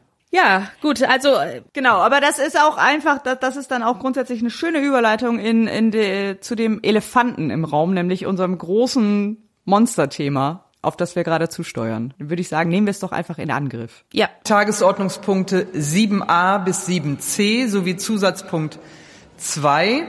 Jeweils erste Beratung der von der Bundesregierung eingebrachten Gesetzentwürfe zu Sofortmaßnahmen für einen beschleunigten Ausbau der erneuerbaren Energien und weiterer Maßnahmen im Stromsektor, zur Änderung des Windenergie auf Seegesetzes und anderer Vorschriften, sowie zur Änderung des Energiewirtschaftsrechts im Zusammenhang mit dem Klimaschutz-Sofortprogramm und zur Anpassung im Recht der Endkundenbelieferung und erste Beratung des von den Fraktionen SPD, Bündnis 90 Die Grünen und FDP eingebrachten Gesetzentwurfs zur Beschleunigung des Einsatzes verflüssigten Erdgases. Ja, man merkt schon, wenn die Verlesung der Tagesordnungspunkte schon fast eine Minute dauert, dann wissen wir, wir reden von einem großen Paket. Das Klimaschutz Osterpaket, lange angekündigt von Bundeswirtschaftsminister Robert Habeck. Ähm, da gab es ja diese fast schon legendäre Pressekonferenz, ähm, ich glaube im Februar, ähm, wo er genau diese Änderungen, die jetzt vorgelegt wurden, schon angekündigt hat. Und ich habe noch nie so viel positive Kommentare unter einer Pressekonferenz eines Bundesministers gesehen. Auf YouTube.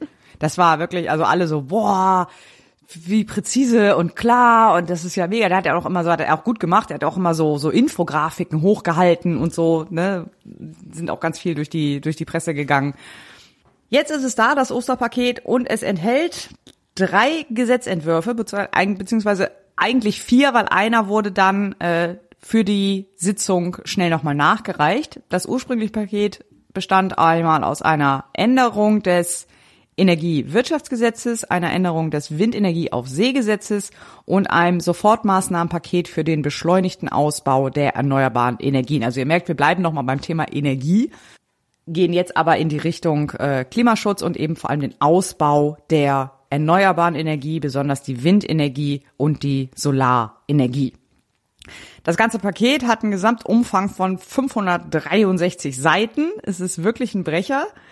Und man merkt einfach, also das haben die nicht mal eben auf dem Freitagvormittag zusammengeklöppelt. Da, da saßen die wirklich ein bisschen länger dran. Ich fange mal an mit dem Sofortmaßnahmen für den Ausbau erneuerbaren, äh, erneuerbarer Energien. In diesem Gesetz werden neue Ziele festgelegt, was die Stromerzeugung betrifft. Die Stromerzeugung soll bis 2035 nahezu CO2-neutral sein. Das bedeutet ein Ausbau der erneuerbaren Energien auf 80 Prozent des Stromverbrauchs. Im Jahr 2021 zum Vergleich hatten wir 42 Prozent, also wir reden von einer Verdopplung bis 2035. Und bis 2030 sollen 600 Terawattstunden aus Erneuerbaren kommen. Auch hier zum Vergleich, 2021 waren es 230 Terawatt. Das heißt, wir reden da von einer, fast von einer Verdreifachung in den nächsten acht Jahren. Das ist schon sportliches Ziel. Das soll erreicht werden durch ein ganzes Bündel an Maßnahmen. Ich rate da vielleicht einfach mal so ein paar runter, damit man auch sieht, was da alles so, was alles in diesen Paketen drin steckt. Und zwar wird das öffentliche überragende Interesse wird äh, in dem Gesetz festgeschrieben. Es soll höhere Förderung für Solaranlagen auf Dächern geben, mehr Flächen für Freiflächen von Solaranlagen, besondere Anlagen werden in die Regelung aufgenommen, sage ich gleich noch was zu. Fokus der Biomasseförderung auf Spitzenlastkraftwerke, dann eine erleichterte Bedingungen für Bürgerenergieanlagen, Förderung und Zuwendung werden vereinfacht und es werden neue Ausbaupfade und Ausschreibungsziele festgelegt. Diese neuen Ausbauziele sind äh, für Wind an Land sollen jedes Jahr 10 Gigawatt äh, an Leistung dazukommen. Und für Solarenergie sollen es 22 Gigawatt pro Jahr sein. Ich glaube 10, äh, 10 Gigawatt pro Jahr. Da reden wir, glaube ich, ich habe das irgendwie mal ausgerechnet, wobei ich da nicht genau weiß, ob ich die richtigen Zahlen hatte, aber da reden wir von 2000 Windkraftanlagen jedes Jahr. Korrigiert mich gerne, äh, äh, wenn, wenn ich da irgendwie falsche Zahlen habe, aber so auf die bin ich gekommen. 2000 Windkraftanlagen neu, neu äh, Neuinbetriebnahme pro Jahr. Bei Solaranlagen kann man das nicht so genau sagen, weil das kannst du nicht so pro. Jede Anlage hat ja, also es gibt kleine Anlagen und es gibt sehr große Anlagen und deswegen kann man das da nicht so gut ausrechnen. Also wirklich sportliche Ziele. Ähm, kurzer Ergänzung noch zu diesen besonderen Anlagen, die dann noch mit aufgenommen wurden in diese Förderregelung. Das äh, sind zum Beispiel äh, Photovoltaikanlagen auf Parkplätzen, also dass so ein Parkplatz dann äh, zum Beispiel überdacht wird und auf diesem Dach sind dann komplett ähm, Solarpanel oder eben jetzt Parkplätze oder auch andere öffentliche Flächen, auch ähm, auf in der, in, der, in der Landwirtschaft zum Beispiel, dass man dann Weiden, also Kuhweiden zum Beispiel überdacht zum Teil. Dann haben erstens haben die Kühe dann Schatten im Sommer, ist auch nicht schlecht, mögen die auch ganz gerne. Und auf mhm. diesen Dächern äh, sind dann auch Photovoltaikanlagen. Also hast du so eine Doppelnutzung dann deiner Fläche. Das, das läuft so unter diesen besonderen Anlagen und die sollen jetzt auch in die Förderung mit aufgenommen werden. Ah ja. Also da ist wirklich äh, eine große auf, auf breiter Front, also da äh, alle möglichen Arten von von Anlagen, die so denkbar Also überall, sind. wo du ein Panel hinstellst. Überall, äh, wo du, also das, ich glaube, das ist so ein bisschen die Idee. Überall, wo du irgendwie so, so, eine, so eine Photovoltaikanlage hinbauen kannst, sollst du auch eine bauen und das soll dann auch gefördert werden. Mhm. Ähm, die ganzen Genehmigungsverfahren und auch die Beantragung der Förderung soll auch vereinfacht werden. Also da sollen dann auch diverse Prüfmechanismen sollen dann irgendwie zusammengelegt werden und äh, vereinfacht werden. Das kommt nachher in den äh, in dem Sofortprogramm auch nochmal vor. Ähm, einfach, dass es einfacher werden soll, erstens diese Förderung zu beantragen und auch einfacher soll so eine Genehmigung für eine Anlage zu bekommen. Das, da fallen dann auch so Sachen drunter wie Balkon Solaranlagen für Mieter zum Beispiel. Also ich könnte ja jetzt hier, in, ich wohne in einem Mietshaus mit äh, irgendwie acht Parteien, ich könnte jetzt ja hier nicht sagen, ich möchte eine Photovoltaikanlage auf dem Dach haben, weil ist nicht mein Haus, ich habe hier nichts zu sagen. Ich könnte aber mir eine Photovoltaikanlage auf meinen Balkon stellen oder an die an die Balkon ans Balkongeländer befestigen. Ähm, ich hätte aber dann so ein Problem, die äh, das hier bei mir einzuspeisen, weil das muss ich dann irgendwie erst genehmigen lassen und das funktioniert dann nicht richtig, weil da kannst du, das geht nur für bestimmte Anlagen und das ist ein Mörderverfahren und ich meine, du kennst das ja auch, äh, wie, wie so das Genehmigungsverfahren dann für diese ganzen Photovoltaikanlagen funktioniert, wenn die auf Dächern sind. Und das ist dann ja richtig so eine offizielle Geschichte. Und da wurde ja auch ganz gerne einfach so eine gewisse Verhinderungspolitik betrieben in den letzten Jahren. Also es sollte ja auch unangenehm sein, hatte man ja oft den Eindruck, mhm. was so diese ganze Genehmigung und äh, dann auch die Besteuerung und, und so weiter betrifft. Und man musste halt ein Gewerbe dafür anmelden und dann eine extra Steuererklärung dafür machen. Dann musste wieder einen Steuerberater hinzuziehen und so weiter. Es ist halt einfach mega ätzend und hat überhaupt keinen Spaß gemacht. Mhm. Ähm, und das soll halt deutlich besser werden jetzt, unter anderem durch diese Sofortmaßnahmen erneuerbare Energien. Da steht eine ganze Menge drin. Ich kann nicht alles so hundertprozentig beurteilen, was da drin steht, ähm, aber es klang alles, also für mich fand das alles super. so, das ist der ganze erneuerbare Energien an Land. Dann gibt's das Windenergie auf See-Gesetz. Auch da wurden neue Ausbauziele festgelegt. Äh, auch die sind recht ehrgeizig, nämlich bis 2030 ist das neue Ausbauziel 30 Gigawatt. Vorher war es 20, also auch hier nochmal ein Drittel mehr. Bis 2035 soll es auf 40 äh, erhöht werden.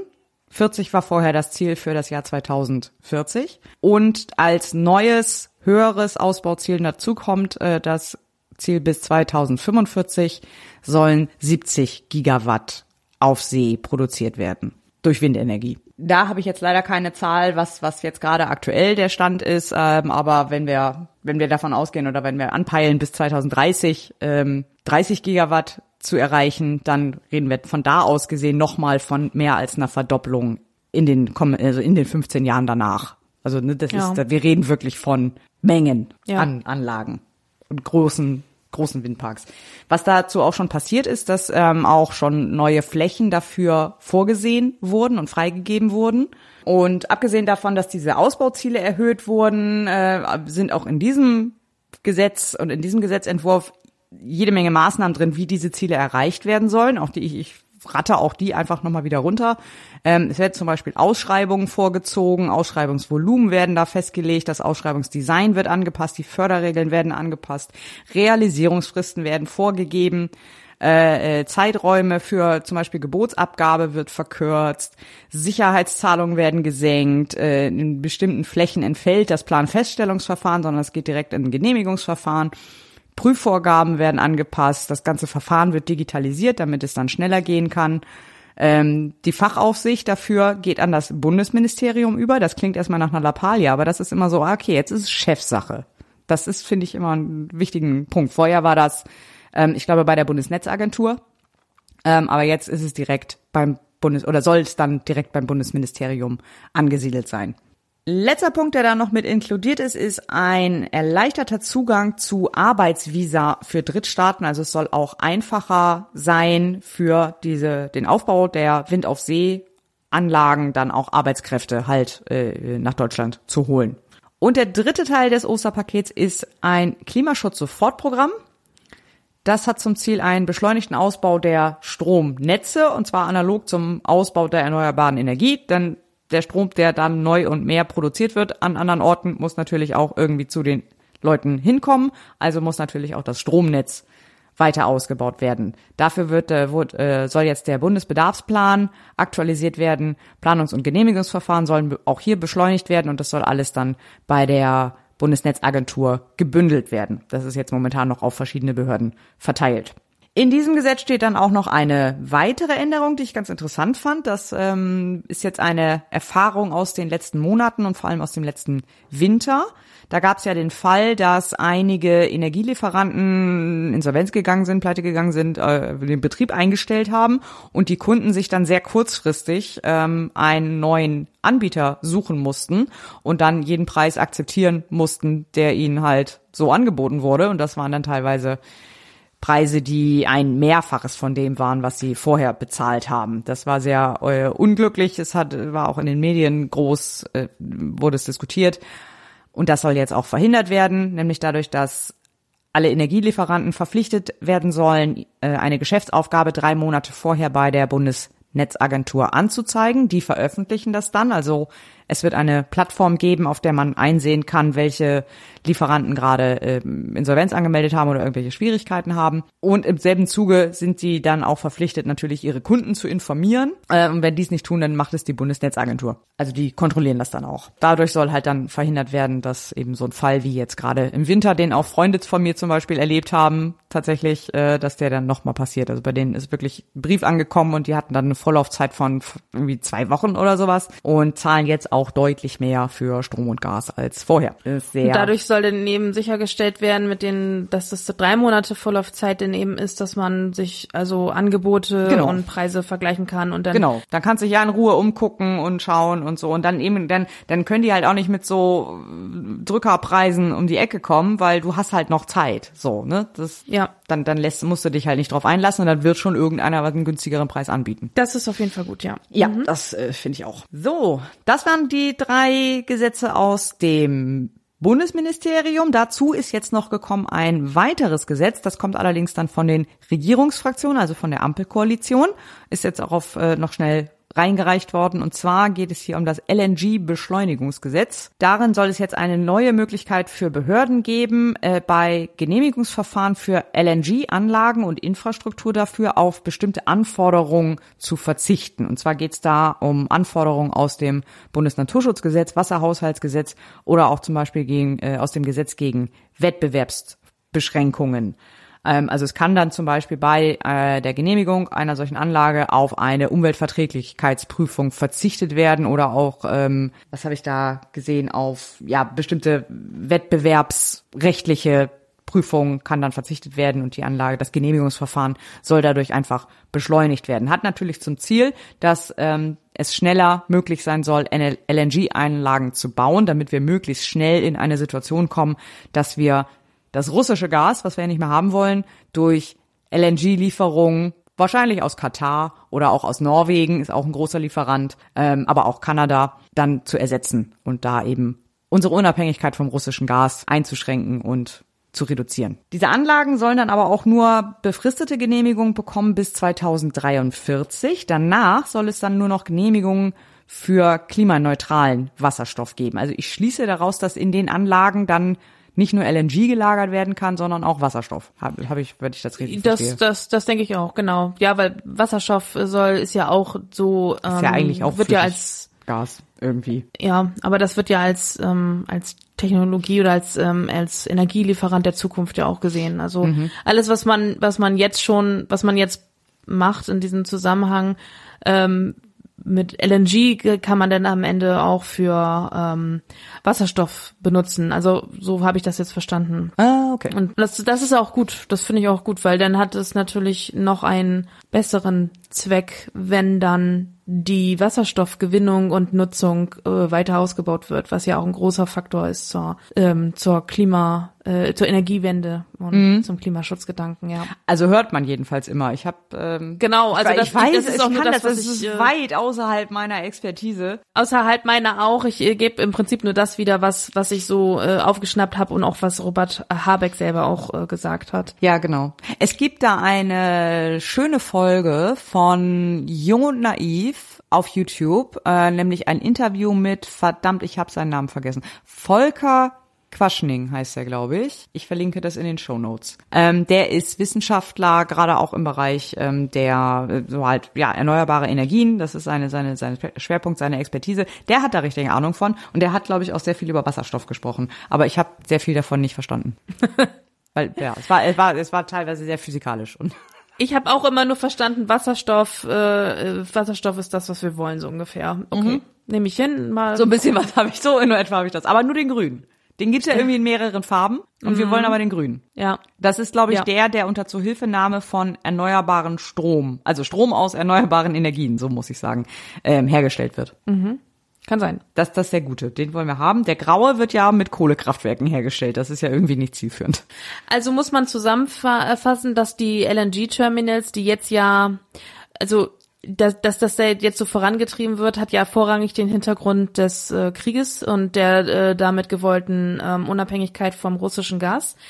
aber auch, dass es dann, also dass das auch noch den Zweck erfüllt des ähm, äh, der Energiewende für den Klimaschutz, ähm, selbst wenn wir, ähm, sag mal, diese diese äh, Gasnot ähm, jetzt nicht hätten. Also das ist, also das hat am Ende dann doch auch noch einen Klimaschutzeffekt, sag ich jetzt mal so. Weil Ja. nur Unabhängigkeit vom russischen Gas ist ja jetzt noch kein Klimaschutz. Äh, Nee, nein, äh, das ne? ist richtig. Also äh, äh, klar, der der Ausbau von Gas, also Gas soll ja die Grundlast so ein bisschen mit ablösen. Also äh, oder nein, es soll Kohle und und Atom bei Grundlast ablösen. Okay, ja. Das Und dafür ja, brauchen wir noch der- mehr Gas als Und dafür brauchen wir halt mehr Gas und da wir das dann nicht aus Russland kaufen wollen, mehr, müssen wir ja nicht nur das ersetzen, was wir jetzt schon aus Russland kaufen, sondern auch noch mehr, weil wir halt mehr brauchen. Okay. Das war die ganz, äh, ganz basic Zusammenfassung. Soweit ich es verstanden habe. Alles klar. Ja, also insgesamt ähm, haben wir also jetzt dieses äh, einmal dieses Osterpaket aus dem Wirtschaftsministerium plus eben LNG-Beschleunigungsgesetz. Wirklich, wirklich ein ehrgeiziges Programm. Ich war, war einigermaßen beeindruckt, wie viele Maßnahmen da drin stehen und was da wirklich gemacht werden soll. Ich habe jetzt auch nicht alle vorgetragen, also da, da steht noch mehr drin. Ähm, ich habe mir jetzt eigentlich nur so die ja wesentlichen und die größten da so ein bisschen rausgepickt. Und das Schlimme ist ja, es reicht ja immer noch nicht. Also auch mit diesen Maßnahmen werden wir wahrscheinlich das 1,5 Grad Ziel nicht erreichen. Beziehungsweise das, wird, das 1,5 Grad Ziel ist außer Reichweite mittlerweile. Wir sind jetzt schon bei 1,2. Ähm, bezieht sich das eigentlich auf die Maßnahmen äh, nur aus Deutschland oder Welt, also das, das, das, das grundsätzliche? Äh, ja, also es sind halt die, ähm, ach Gott, auch wieder außerhalb meiner Perspektive, äh, Expertise. Ähm, aber also in, in dem Klimaabkommen von Paris wurden ja bestimmte Maßnahmen festgelegt, beziehungsweise bestimmte Ziele festgelegt, die erreicht werden müssen, damit wir das 1,5 Grad Ziel erreichen nach einer festge also nach einer Modellierung, auf die man sich geeinigt hat. Das, so genau weit kann man das ja auch immer nicht so genau sagen. Und diese Ziele oder die Maßnahmen, die wir jetzt haben, sollen halt unsere Paris-Ziele erfüllen. Also das ist halt dieser Pfad, der festgelegt wurde, äh, äh, um dieses 1,5 Grad Ziel erreichen. Und wir, diese Maßnahmen reichen trotzdem nicht, um diesen Pfad einzuhalten. Und das bezieht sich dann aber nur auf Deutschland. Das 1,5 Grad Ziel wiederum bezieht sich auf global. Ja, ähm, so, ich, da, und da muss ich jetzt mal ganz mm, naiv und kritisch nachfragen. Ähm, wenn wir schon das nicht schaffen und diese Maßnahmen nicht umsetzen oder das Ziel nicht erreichen, was, was in Paris festgelegt wurde, ähm, wie soll dann die gesamte ähm, der, der gesamte Globus im Prinzip dieses Ziel erreichen. Und vor allen Dingen gab es ja auch seitdem das in Paris beschlossen wurde, auch ja schon noch bessere Erkenntnisse und weitreichendere Erkenntnisse. Ähm, es gab ja auch wieder eine Konferenz, eine, äh, eine Klimakonferenz in Glasgow letztes Jahr. Ähm, und aber wir haben ja noch nicht mal Paris geschafft. Weißt du, wie ich meine? Also Ja. das ist jetzt so so platt gesagt. Also wir haben Paris noch nicht mal geschafft. Und jetzt kommen schon äh, we- weitere Erkenntnisse. Es gibt neue Studien etc. pp. Neue Modellrechnungen, die dann in Glasgow Thema waren auch. Ähm, und äh, da, davon sind wir dann ja noch weiter entfernt. Also die, das ist ja die die Ampel, die steht ja schon auf Rot. Also wir sind ja, Ja. schon bei Rot. Und wir haben ja noch nicht mal das das Hellrot geschafft. wie sollen wir denn Dunkelrot schaffen, weißt du? Also wie sollen wir das schaffen? Also das, wenn, und, und dann auch noch, muss man ja sagen, das schaffen, wenn wir das schon nicht schaffen, als eine der reichsten Nationen der Welt. Ja, aber auch einer als also der, der stursten. Ja, meinst Und du, die anderen weniger stur? Also es gibt eine Menge Länder, die sind, glaube ich, äh, nein, eine Menge weiß ich nicht, aber es gibt auf jeden Fall Länder, die sind da weiter. Aber die haben diesen Impact nicht. Ja, die haben diesen Impact nicht, weil sie kleiner sind und, und nicht so behäbig wie wir. Das ist, Genau. das ist richtig so. Aber andererseits haben sie aber auch Und weniger ich denke, Ressourcen. ja, gut, aber ich denke, wenn man jetzt mal die ganzen äh, Weltnationen, äh, äh, also die reichen Nationen, die reichen westlichen Nationen nimmt und oder auch auch äh, China jetzt, äh, nicht nur vom Westen. Wenn man die jetzt mal nimmt, dann würde ich noch sagen, sind wir Deutschen ja von den ganzen noch am äh, zugänglichsten für diese Thematik. weiß ich nicht. Also gegenüber der USA, wo Ja, es absolut nur um Profit geht, ähm, und gegenüber den Chinesen, die da eigentlich irgendwie so gar kein Gespür für haben. Ja, aber Kanada? Ist, äh, ja, ich, aber auch, auch Kanada ist ein großes Land, aber hat, hat Kanada diesen, diesen Einfluss auf diese, Einz- auf dieses Grad, auf diese Gradzahl? Wenn die jetzt, also, ja, fragt, weißt ich jetzt überfragt.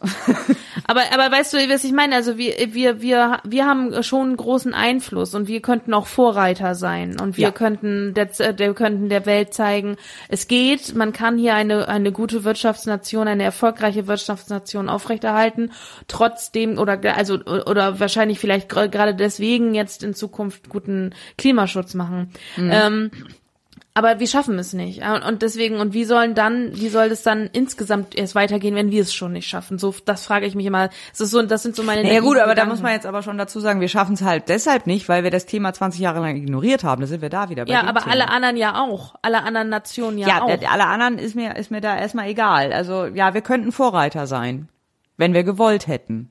Wir haben uns Ja. dagegen entschieden. So als als Gesellschaft haben wir uns dagegen entschieden. Die anderen auch, völlig keine Frage. Aber die anderen auf die anderen habe ich keinen Einfluss. So, die anderen interessieren mich nicht. Nee, das ist schon klar, aber wenn, äh, wenn, wenn es selbst das Vorbild nicht schafft, die Ziele zu erreichen, was wir ja irgendwo auch sein wollen, ne, also, also dann, dann, äh, dann braucht man, also dann, dann kann man ja gar nicht erwarten, dass es dann überhaupt, äh, dass es dann weitreichender geht als Deutschland, weil man muss ja einfach mal so blöde sagen, wenn, wenn wir, selbst wenn wir hier die Maßnahmen alle erreichen, reicht es ja nicht. Also es müssen ja alle mitziehen. Und ähm, das ist das ist korrekt. das heißt, es ist ja notwendig, dass Deutschland die Vorreiterrolle einnimmt oder irgendjemand muss die Vorreiterrolle einnehmen und das müssen, das werden dann oder sollten vielleicht wir sein und ähm, das ist ja auch irgendwie so ein bisschen Gedanke gewesen, dass dass wir das sein wollen. Aber wenn wenn wir es nicht schaffen, gibt es kein vollendetes Vorbild sozusagen. Also dann Nee, dann gibt's halt keinen. Dann macht, dann macht man es halt ohne Vorbild. Also weil der Pfad ist ja vorgegeben. Ich weiß, ich sehe auch nicht, warum man überhaupt ein Vorbild braucht. Der, der wir haben, es wurde sich ja auf Maßnahmen geeinigt.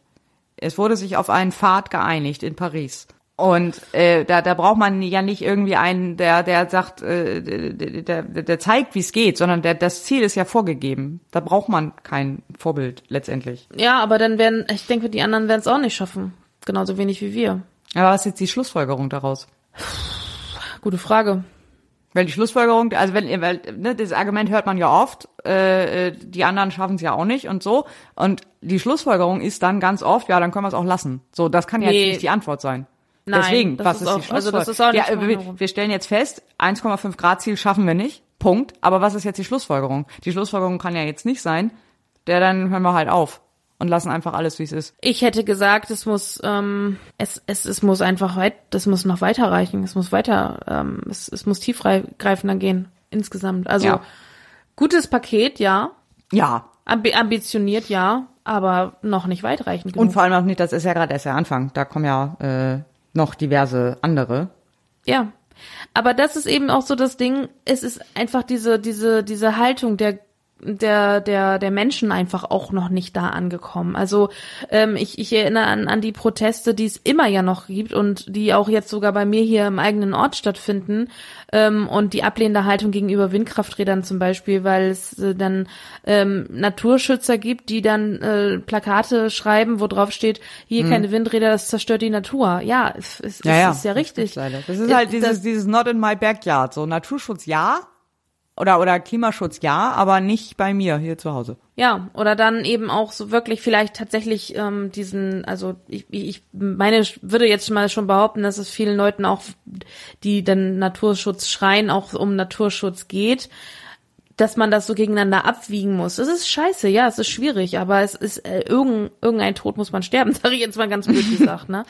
Also es ist, bedeutet ja auch nicht, dass man irgendwie eine Art ausrotten will oder so, oder dass das äh, notwendig ist, dann irgendwie Lebensraum von Tieren zu zerstören. Aber äh, es, es, es, dass man jetzt rausguckt und da überall freie Fläche ist, es geht halt auch nicht mehr. Also äh, pff, es muss man, man muss es halt gegeneinander abwägen und da Ja. muss auch eine grundsätzliche Bereitschaft äh, von allen Menschen auch denn da sein, auch irgendwie ähm, Kompromisse zu schließen. Ja, und ich muss sagen, Anders also so, nicht. so, so ein Windpark kann auch sehr hübsch sein. Also jetzt hier jetzt im Winter gerade, ähm, ich, ich gucke ja von meinem Balkon aus, gucke ich direkt auf so einen Windpark und im Winter geht halt die Sonne genau hinter diesem Windpark unter. Das ist sehr schön. Ich habe da, ich mache da eigentlich jeden Abend äh, habe ich da Fotos gemacht von.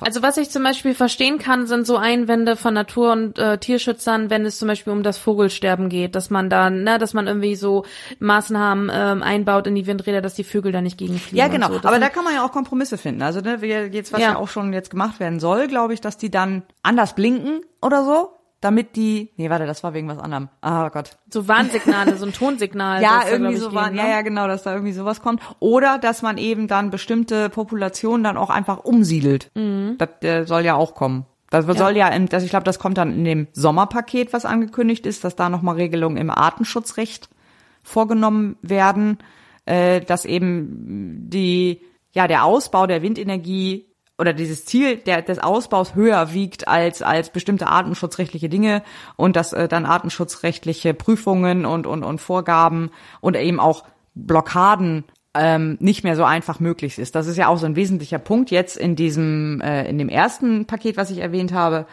ähm, diese Sofortmaßnahmen, dass da im Gesetz ein überragendes öffentliches Interesse für den Ausbau von erneuerbaren Energien festgelegt wird. Das hatte ich eben vergessen zu erwähnen. Das heißt, da wird nochmal festgeschrieben, Ausbau erneuerbarer Energien ist ein überragendes Interesse. Das heißt, in so einer Güterabwägung, also ich wäge dann ab, was ist jetzt wichtiger, die Windanlage oder der Schutz dieser Vogelart, dann sticht halt die, der Ausbau der äh, Energien. Also das, ne, das ist dann, das kriegt dann wird einfach höher gewichtet in, in so einer Abwägung. Und das ist jetzt tatsächlich, soll dann jetzt auch tatsächlich gesetzlich festgelegt sein, dass wir dann eben solche, äh, äh, wenn wenn eben solche zu solchen Abwägungen kommt und da wohnt halt irgendeine Vogelart oder eine Froschart oder was auch immer für eine Art, ähm, dass dann gesagt wird, ja, nee, dann werden die jetzt halt umgesiedelt. Oder es werden Ausgleichsflächen geschaffen, wo die dann stattdessen hinziehen, äh, leben können oder eben nicht jetzt nicht explizit dieser eine Frosch, sondern eben andere Frösche der gleichen Art dann da sich besser ausbreiten können. So, das wird sicherlich auch noch zu, zu großen Widerständen in der Bevölkerung kommen und da werden sich auch, also da werden noch einige Menschen einige Kröten schlucken, schlucken müssen, um da in der Tierwelt zu bleiben. Ja, Aber das muss halt sein. Also, weil die Alternative ist halt ja auch nicht besser. Also es sagt ja auch keiner, dass diese Arten überleben werden, wenn wir den Klimawandel einfach so weiterlaufen lassen. ja, sie sterben dann nur nicht jetzt, sondern Die, die sterben dann halt aus anderen Gründen, denn die verhungern dann halt, ja, ja. weil es zu heiß wird oder weil ihre Hauptnahrungsquelle nicht mehr existiert oder was auch immer. Ja, viele Probleme. Ja, viele Probleme. So, dann aber einen letzten Punkt noch zu diesem äh, Klimathema, denn auch hier haben wir noch mal äh, ein Sondervermögen kommt hier noch mal ins Spiel. Und zwar gab es noch eine weitere Vorlage dazu, dass der bestehende Energie- und Klimafonds jetzt in Klima- und Transformationsfonds umbenannt wird. Und da denken sich jetzt unsere HörerInnen, ah Mensch, das habe ich doch schon mal gehört. Ja, das ist genau dieser Fonds, in den diese berüchtigten 60 Milliarden aus dem Nachtragshaushalt äh, übertragen werden sollen. Wir haben es vorhin schon erwähnt. Das ist jetzt also das Gesetz dazu. Und also das ist die Fortsetzung. So. In diesem Gesetz wird dann die Verwendung geregelt, da wird dann auch der Wirtschaftsplan dazu aufgestellt und halt, ne, wie dann mit diesen besagten 60 Milliarden dann umgegangen werden soll. Also das kann man sich wirklich mal durchlesen, dieses Gesetz, denn die Begründung liest sich sehr speziell, weil man muss ja rechtfertigen, dass diese 60 Milliarden ja ursprünglich mal für Corona-Bekämpfung gedacht sind. Das heißt, diese ganze, in dieser ganzen Begründung wird halt permanent auf die anhaltend schwierige pandemische Lage verwiesen. Oder guckst du dich so um und denkst so, ähm, also du hast nicht mal mehr im Supermarkt eine Maskenpflicht und so. es ist kein Betrieb mehr geschlossen und ja und ne, aber es muss halt, es muss da halt drinstehen, weil sonst kannst du es halt nicht rechtfertigen. Ja, So, das muss, muss irgendwie deine, deine, deine, deine Daseinsberechtigung damit noch äh, belegen. Und deswegen, also es ist sehr, ja, witzige Begründung eigentlich. Und ähm, ja, es kommt vielleicht einfach ein bisschen spät. Man hätte es vielleicht im Februar besser begründen können, aber gut. Ja, vor, vor Aus Aufhebung der ganzen Maßnahmen wäre Äh, Wie irgendwie noch vor, ja, vor gewesen. Aufhebung der ganzen Maßnahmen hätte dieses, dieses Gesetz doch ein bisschen mehr Sinn ergeben. So, weil, hm. das ist halt auch so ein Grund, warum ich so ein bisschen nicht mit wahnsinnig viel Hoffnung äh, auf dieses Verfahren vom Bundesverfassungsgericht blicke, wo ja der Nachtragshaushalt dann irgendwann nochmal vermutlich verhandelt werden wird. Bin da, nee, irgendwie bin ich da nicht optimistisch. Wird schwierig. Wird schwierig. Wird schwierig. Also ich äh, befürchte fast, dass diese, dieses Geld dann nochmal eingefroren wird und nicht dafür verwendet werden kann. Und dann fehlen uns noch mehr mehr Geld für Klimaschutz. Ist es nicht schön? Ja, würde ich sagen, kommen wir zum nächsten Thema. Ich rufe auf die Tagesordnungspunkte 27a bis 27c Beratung von Vorlagen betreffend die Aufhebung des Verbots der Werbung für den Schwangerschaftsabbruch. Ja, dann kommen wir jetzt zu einem ganz anderen Thema. Ähm, am 13. Mai, also heute, wurde ein Gesetzesentwurf äh, in der ersten Beratung beraten, ähm, zur Aufhebung des Verbots der Werbung für den Schwangerschaftsabbruch, der berühmte 219a, Paragraph 219a des Strafgesetzbuches. Der soll nämlich gestrichen werden.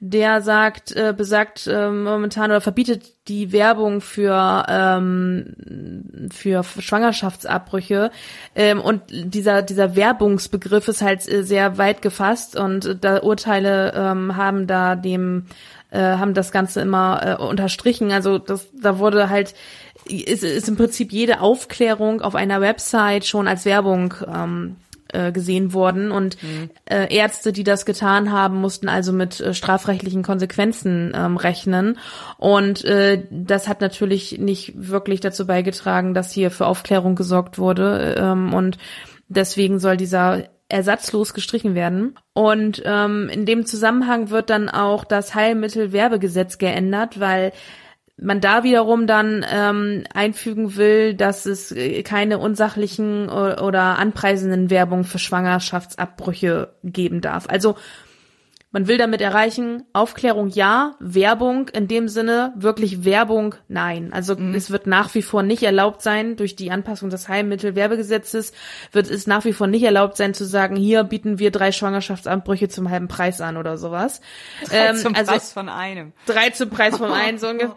Also solche, also so wirklich Werbung ähm, äh, ist, äh, ist weiterhin nicht erlaubt. Ähm, das ist halt in, in einem anderen äh, Gesetz geregelt, aber ähm, ist es auf da, dadurch durch die Streichung des 219a ist es dann aber erlaubt, dass die ähm, dass Ärzte zum Beispiel aufklären dürfen, sachliche Aufklärungen und Informationen ähm, über die Art und Weise, wie ge, das gemacht wird, etc. pp. ist dann erlaubt und nicht äh, strafbehaftet, weil nämlich auch alle Urteile, die zu dieser Norm erlassen worden sind, aufgehoben werden sollen damit.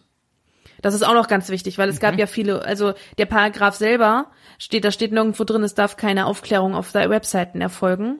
Aber die Urteile, die dazu ergangen sind, haben nämlich solche Dinge gesagt. Ach, so. ähm, und deswegen durch also durch die Streichung und die Aufhebung der dadurch der zu ergangenen Urteile wird eben dann wieder die Rechtssicherheit gegeben, dass man diese Aufklärung auf seinen eigenen Seiten oder mit ähm, Infobroschüren machen darf. Mhm. So. Ja, ähm, das, äh, ich denke, das findet auch allgemein äh, Anklang. Natürlich gibt es immer wieder Parteien, die, äh, also Parteien im Sinne von Gruppen von Menschen, die das nicht ähm, befürworten, aber äh, so ist es eben. Es ist ähm, das ist ja immer so. Also das ist ja. Wir haben nun mal einen liberalen Justizminister jetzt, der sieht ja, ein bisschen anders. Genau. Ja, also ich meine, die, die, die von der von der CDU und auch von der AfD, glaube ich, kam ja da auch durchaus äh, Gegenanträge und äh, ja. Ja, die CDU ist da komplett gegen, also die, die möchte das nicht. Ähm, es, es ist auch klar, es ist eine christliche Partei, das widerspricht halt deren, ähm, ich sag jetzt mal in Anführungszeichen auferlegten Werte, weil ich bin immer noch nicht der Meinung, dass das tatsächlich zum christlichen Glauben gehört. Aber es ist ein ganz anderes Thema. Aber ja, man muss halt sagen, die die ähm, Christdemokraten haben natürlich auch nichts in, also unter, unter deren Regierung ist, das ist das ganze Jahr erst entstanden, ne? Also das ist, das wäre ja komisch, ja. wenn die auf einmal sagen, ja, stimmt, könnt ihr wegnehmen, ne? Ja, also, ja klar. Nee. So und ja, ist auch so auch, auch so ein Gesetz aus der Abteilung, so ja, wurde auch mal Zeit. Ja, absolut, absolut. Es, es ist auch ein, ist ein Paragraph völlig aus der Zeit gefallen. Ja. Ist halt auch noch aus einer Zeit, ähm, äh, äh also wo ja auch sowas wie Aufklärung übers Internet wahrscheinlich noch gar nicht so wie. Richtig. Das ich, ist ja auch das kann, Hauptargument von Marco Buschmann gewesen, so äh, jetzt das jetzt zu machen. Ähm, ja, das kann ja nicht angehen, dass, dass Ärzte nicht äh, darüber informieren dürfen, wie dieser Eingriff funktioniert und dass sie ihn anbieten, also dass, dass das eine Leistung ist und was da genau die Risiken und Nebenwirkungen und so weiter sind. Und denn die Leute halt aus dem Internet sich irgendeinen Scheiß ziehen können. Ja, aber es ist ja, äh, die, die, die, die Argumentation war dann auch ganz häufig, ja, es gibt ja Aufklärung, und zwar bei Pro Familia oder wo auch immer. Ähm, und da können sich die Leute ja die Informationen holen. Das muss ja, ja nicht im Internet stehen, ja. so ungefähr. Ja, aber das, das ist aber so, ja, nee, das Internet ist für uns alle Neuland, ist klar. Ja, genau, das, ja, ja, aber was, aus, was, von der, aus welcher Richtung kommt das denn? Das kommt ja, ja genau aus dieser Richtung. Und ähm, dabei wird ja auch vollkommen vergessen, dass erstmal heutzutage alles über Internet verfügbar ist und alles auch übers Internet geregelt wird. Selbst ein Termin bei Pro Familia hole ich mir online. ja, so, allem, ne? Das ist doch nicht, ich, bevor ich doch irgendwie zu so einer Beratungsstelle gehe, gucke ich doch erstmal ins Internet und google doch erstmal, was genau. ich suche. Alles das wird gegoogelt. Doch, das ist doch völlig weltfremd zu sagen, ja, nee, die brauchen das ja nicht im Internet. So, ja, bräuchten sie nicht, aber sie machen's halt. Ja, genau. Und ich möchte halt auch äh, dann nicht nur allgemeine Informationen bei einem Termin, bei Pro Familia, wo ich erstmal diesen Termin machen muss. Dann muss ich da hingehen, dann muss ich gegenüber einer fremden Person sitzen, die äh, und der dann erstmal erklären, äh, warum möchte ich jetzt diesen Schwangerschaftsanbruch. Und wie der Name schon sagt, ist Pro Familia eine Pro-Familien. Ja das heißt, deshalb muss man sich im Zweifelsfall wahrscheinlich auch noch damit auseinandersetzen, sich rechtfertigen zu müssen, warum ich denn dieses, diese, diesen Schwangerschaftsabbruch tatsächlich möchte. Also das sind alles Hürden, die auch auch gerade ähm, äh, äh, Menschen ähm, die ja mit dieser gesamten Situation total überfordert sind, einfach auch gar nicht nutzen und sich dann gar nicht aufklären. Und äh, da kann es nicht sein, dass es keine andere, keinen anderen Weg zur Aufklärung gibt. Ja. Und vor allen Dingen, wenn ich weiß, dass der Arzt hier, bei dem ich, bei meinem Frauenarzt, bei dem ich sowieso bin, der, die mich kennt, der mich kennt und ähm, äh, wo ich auch ein Vertrauensverhältnis schon aufgebaut habe, macht das so und so und so das ist eine viel wertvollere Information als allgemeine Aufklärung, was es so gibt, so all, ja, was, mhm. was könnte es, ne? Das ist was ganz anderes, äh, wenn ich mich direkt bei dem Arzt informieren kann, der mich sowieso schon behandelt. Ja, genau. Und ähm, ja, da gibt's, es gibt tausend Argumente, die dafür sprechen und ganz wenige meiner Meinung nach nur, die dagegen sprechen. Und jetzt ist endlich mal längst überfällig. Und auch das kann nur der erste Schritt sein. Also da ist ja auch noch sehr viel sehr viel zu tun ja. in, ganzen, in dem ganzen Thema. Da hoffe ich auch noch da, dass da noch mehr kommt. Ja. Ich rufe auf den Tagesordnungspunkt 29. Erste Beratung des von der Bundesregierung eingebrachten Gesetzentwurfs zur Änderung des zweiten Buches Sozialgesetzbuch. Okay, äh, dann ähm, gab es noch eine, einen weiteren Gesetzentwurf und zwar äh, ging es um die Sanktionen bei Pflichtverletzungen für Empfänger von Arbeitslosengeld 2, sprich Hartz IV. Ähm, die soll nämlich befristet bis zum Jahresende 2022 ausgesetzt werden.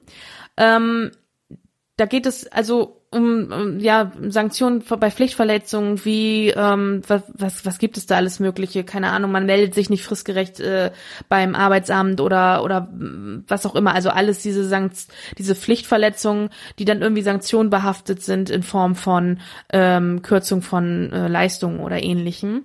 Äh, die sollen nämlich äh, ausgesetzt werden weil das ist der erste Schritt zur Reformierung der, des Arbeitslosengeldes, weil es soll dann ab nächstem Jahr über das erstmal soll es das Bürgergeld heißen, es soll also reformiert werden, Hartz IV soll reformiert werden und dann also soll ALG 2 dann nicht nicht Al, nee, genau ALG 2 soll reformiert werden und es soll es wird dann Bürgergeld heißen und dann soll da eben das Bürgergeld diese Pflichtverletzungen und die Sanktionen zu den Pflichtverletzungen regeln. Also mhm. Also das ist jetzt der erste Schritt Hartz IV zu reformieren beziehungsweise auszuhebeln und ähm, äh, da in die neue Richtung zu starten, hin zum Bürgergeld. Ja. So. Wobei die, das, diese, dieses Moratorium soll ja jetzt erstmal gelten bis 31.12., richtig? Genau. Und danach soll das Bürgergeld die Pflichtverletzungen neu regeln. Das bedeutet also, sie wollen anscheinend bis nächstes Jahr ein, einen, ein, äh, ja, ein Bürgergeld in, in eine irgendeiner Weise einführen, beziehungsweise Hartz IV durch das Bürgergeld ersetzen. Und da sollen dann entsprechend auch die Sanktionen bei Pflichtverletzungen drin geregelt sein in diesem Ab, Gesetz. Aber ist das Bürgergeld nicht zurückgestellt worden?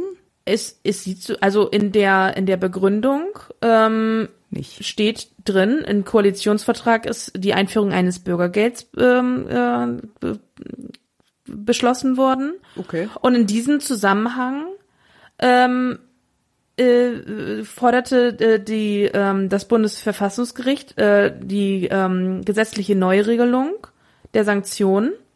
Und als und das jetzt, was jetzt gemacht wird, die Aussetzung der Sanktionen, wird als Zwischenschritt dann eben jetzt gemacht. Also Ja, der gut. Zwischenschritt zwischen BFH, äh, äh, Bundesverfassungsgerichtsurteil ähm, und Bürgergeld. So, also da, das ist jetzt so ein Zwischenschritt des Ganzen. Okay. Aber das müssen wir, glaube ich, im Auge behalten, weil dann theoretisch, wenn zum ersten ersten das Bürgergeld so langsam in Gang kommen sollen, dann müssten die ja eigentlich jetzt auch so langsam damit anfangen. Ja. Da ist ja aber also noch gar es nichts sei denn, es, es sei denn, es wird dann nochmal verlängert. Also ja, dann wahrscheinlich, wird's darauf wird es wahrscheinlich hinauslaufen. Genau, aber ich denke mal schon, dass das nächstes Jahr dann irgendwie in der, in der äh, auf der Pipeline. liegt. Schauen wir mal. Genau. Also in der Pipeline ist bisher noch nichts. Nee, Und das, kann, ähm, dauert ja auch. Also man, oh gut, manchmal geht es auch super schnell, aber gerade so größere Sachen, und das ist ja nun wirklich auch ein großes Paket, ähm, die dauern ja dann doch eher ein paar Monate. ja, gut. Also Wir setzen uns das mal auf ja, Wiedervorlage. Auf jeden Fall, das sowieso. Es ist sowieso ja, weil es ist, es steht ja im Koalitionsvertrag auch. Und das bedeutet also, wir haben ja sowieso ein bisschen diesen Abgleich immer mal wieder zwischen Vorhaben und tatsächlicher Umsetzung. Und da fällt natürlich das Bürgergeld auch mit rein. Genau. Genau. Das wird also beobachtet äh, und dann kommt Auch so eine Sache, die auch total überfällig ist. ja. Diese Sanktionen, das war auch irgendwie, ah, das war auch ein Unding. Das vor allem heutzutage kannst du es nicht mehr bringen, einfach. Ja, ähm, Aber ich will jetzt die Diskussion nicht zu groß ausarten. Wir sind schon, Nee. wir haben schon so viel. Das ganze, das ganze Hartz-IV-System, also unabhängig jetzt mal von den Sanktionen, also das ganze System muss dringend reformiert werden. Ja. also das ist So sieht's aus. Genau. Kommen wir schnell Ähm, zum nächsten Thema, würde ich sagen, weil wir haben, was ja, was ja äh, unsere HörerInnen äh, zum Glück nicht wissen, ist, dass wir äh, irgendwie auch eine halbe Stunde umsonst gequatscht haben, äh, weil wir leider vergessen haben aufzunehmen, äh, was ja zum Glück keiner gemerkt hat. Und deswegen haben wir schon, sind wir schon ganz schön spät. ja. Deswegen kommen wir gleich zum nächsten Thema. Und zwar gibt es Neues von der Wahlrechtskommission. Ähm, wir hatten ja in der vorletzten Folge oder so. ich glaube, letzte war, war's. War das letzte? Ja, es war Ja, letzte. kann auch letzte sein. Ähm, darüber gesprochen, äh, über den Zeitplan der Wahlrechtskommission äh, gesprochen. Und die hatten jetzt am äh, Donnerstag, den 28. April, hatten die jetzt ihre, ähm, ihre dritte Sitzung. Und da ging es um das Thema Absenkung des ähm, Wahlrechtsalters. Und da gab es dann von den ähm, von den Beteiligten äh, unterschiedliche Positionen. Ich greife hier nur mal ganz kurz so ein paar auf. Ähm, also der äh, CDU-Abgeordnete Philipp Amthor zum Beispiel hat davon gesprochen, dass es ein Widerspruch sei, wenn man das Wahlrechtsalter von 18 auf 16 äh, Jahren senkt, weil man ja auch erst ab 18 Jahren Handy- und Mietverträge abschließen könnte. So nach dem Motto, aha, die Verantwortung für eine, eine Wahl zu treffen soll er schon treffen dürfen, aber er darf im gleichen Zeitraum nicht mal einen Handyvertrag abschließen. Finde ich, sind zwei unterschiedliche Dinge, war aber seine Position dazu. Ja, und vor allem ist das nicht richtig, weil äh, du kannst ja sehr wohl einen Handyvertrag abschließen, du musst halt deine Eltern mit unterschreiben lassen. Ähm, ja, aber er, aber zur Wahl muss ich meine Eltern nicht mit unterschreiben lassen. Deswegen wahrscheinlich dieses Argument. Dann äh, gab es eine Stimme von äh, Sebastian Hartmann, äh, das ist ein äh, SPD-Obmann, äh, der erinnerte an die äh, letzte Senkung des aktiven Wahlalters ähm, von 21 auf 18 Jahren vor 52 Jahren. Das ist das letzte Mal, dass in dem Zusammenhang etwas geändert wurde. Und seitdem hat sich eben die Bevölkerung äh, massiv verändert und es, die, die Wählerinnen und Wähler werden immer älter und dem muss jetzt Rechnung getragen werden. Es geht nämlich um 1,3 Millionen Wahlberechtigte, die dann dazukommen würden. Und ähm, da dazu in dem Zusammenhang kam dann auch das Argument von äh, dem FDP-Obmann äh, Konstantin Kuhle, dass die, ähm, dass es bei bei vier oder fünfjährigen Wahlperioden eben dazu führen kann, dass man erst im Alter von 22 das erste Mal wählen geht wenn man dann so diesen gerade diesen Punkt Mhm. des 18 Jahre als werdens äh, dann äh, irgendwie im Oktober 18 würde und im September wurde gewählt. Das hatte dann, ich. Das hatte Ja. ich. Dann war, da war, als ich nämlich 18 geworden bin, äh, da war eine Woche vorher oder nee oder an dem Tag sogar oder war, war irgendwie die Wahl und ich war halt, als die Wahlbenachrichtigungen verschickt wurden, war ich noch nicht 18, aber als die Wahl tatsächlich war, glaube ich. So und das hat sich halt, das hat halt nicht, das haben die halt nicht auf die Reihe gekriegt. Ja. Und Deswegen konnte ich nicht wählen, die erste Wahl. Deswegen konnte ich meine erste Wahl, Bundestagswahl, tatsächlich erst mit 22 machen. Ja, und das ist etwas, was nicht sein soll. Ähm, die, er sagte, dann haben die Leute haben dann schon Bachelorabschluss und haben noch nicht einmal gewählt. Und Okay, so weit war ich ja. dann nicht. Nee. Damals gab's auch noch kein Bachelor, das war alles noch Diplom und so. Doch, doch, doch, das gab's schon. Noch nicht in meinem Studiengang, aber in anderen. Ja, noch nicht so weit verbreitet, ne? Nee. Ähm, Hast du mich gerade alt genannt? Nein. Nein. Ja, stimmt, ne? Bachelor und Master, das ist schon auch, die Bologna-Reform war das, ne? Die ist schon einige Jahre her, ne? Kann man, kann man drauf schließen, dass, Ja. du, dass du jetzt nicht mehr Mitte 20 bist, ne?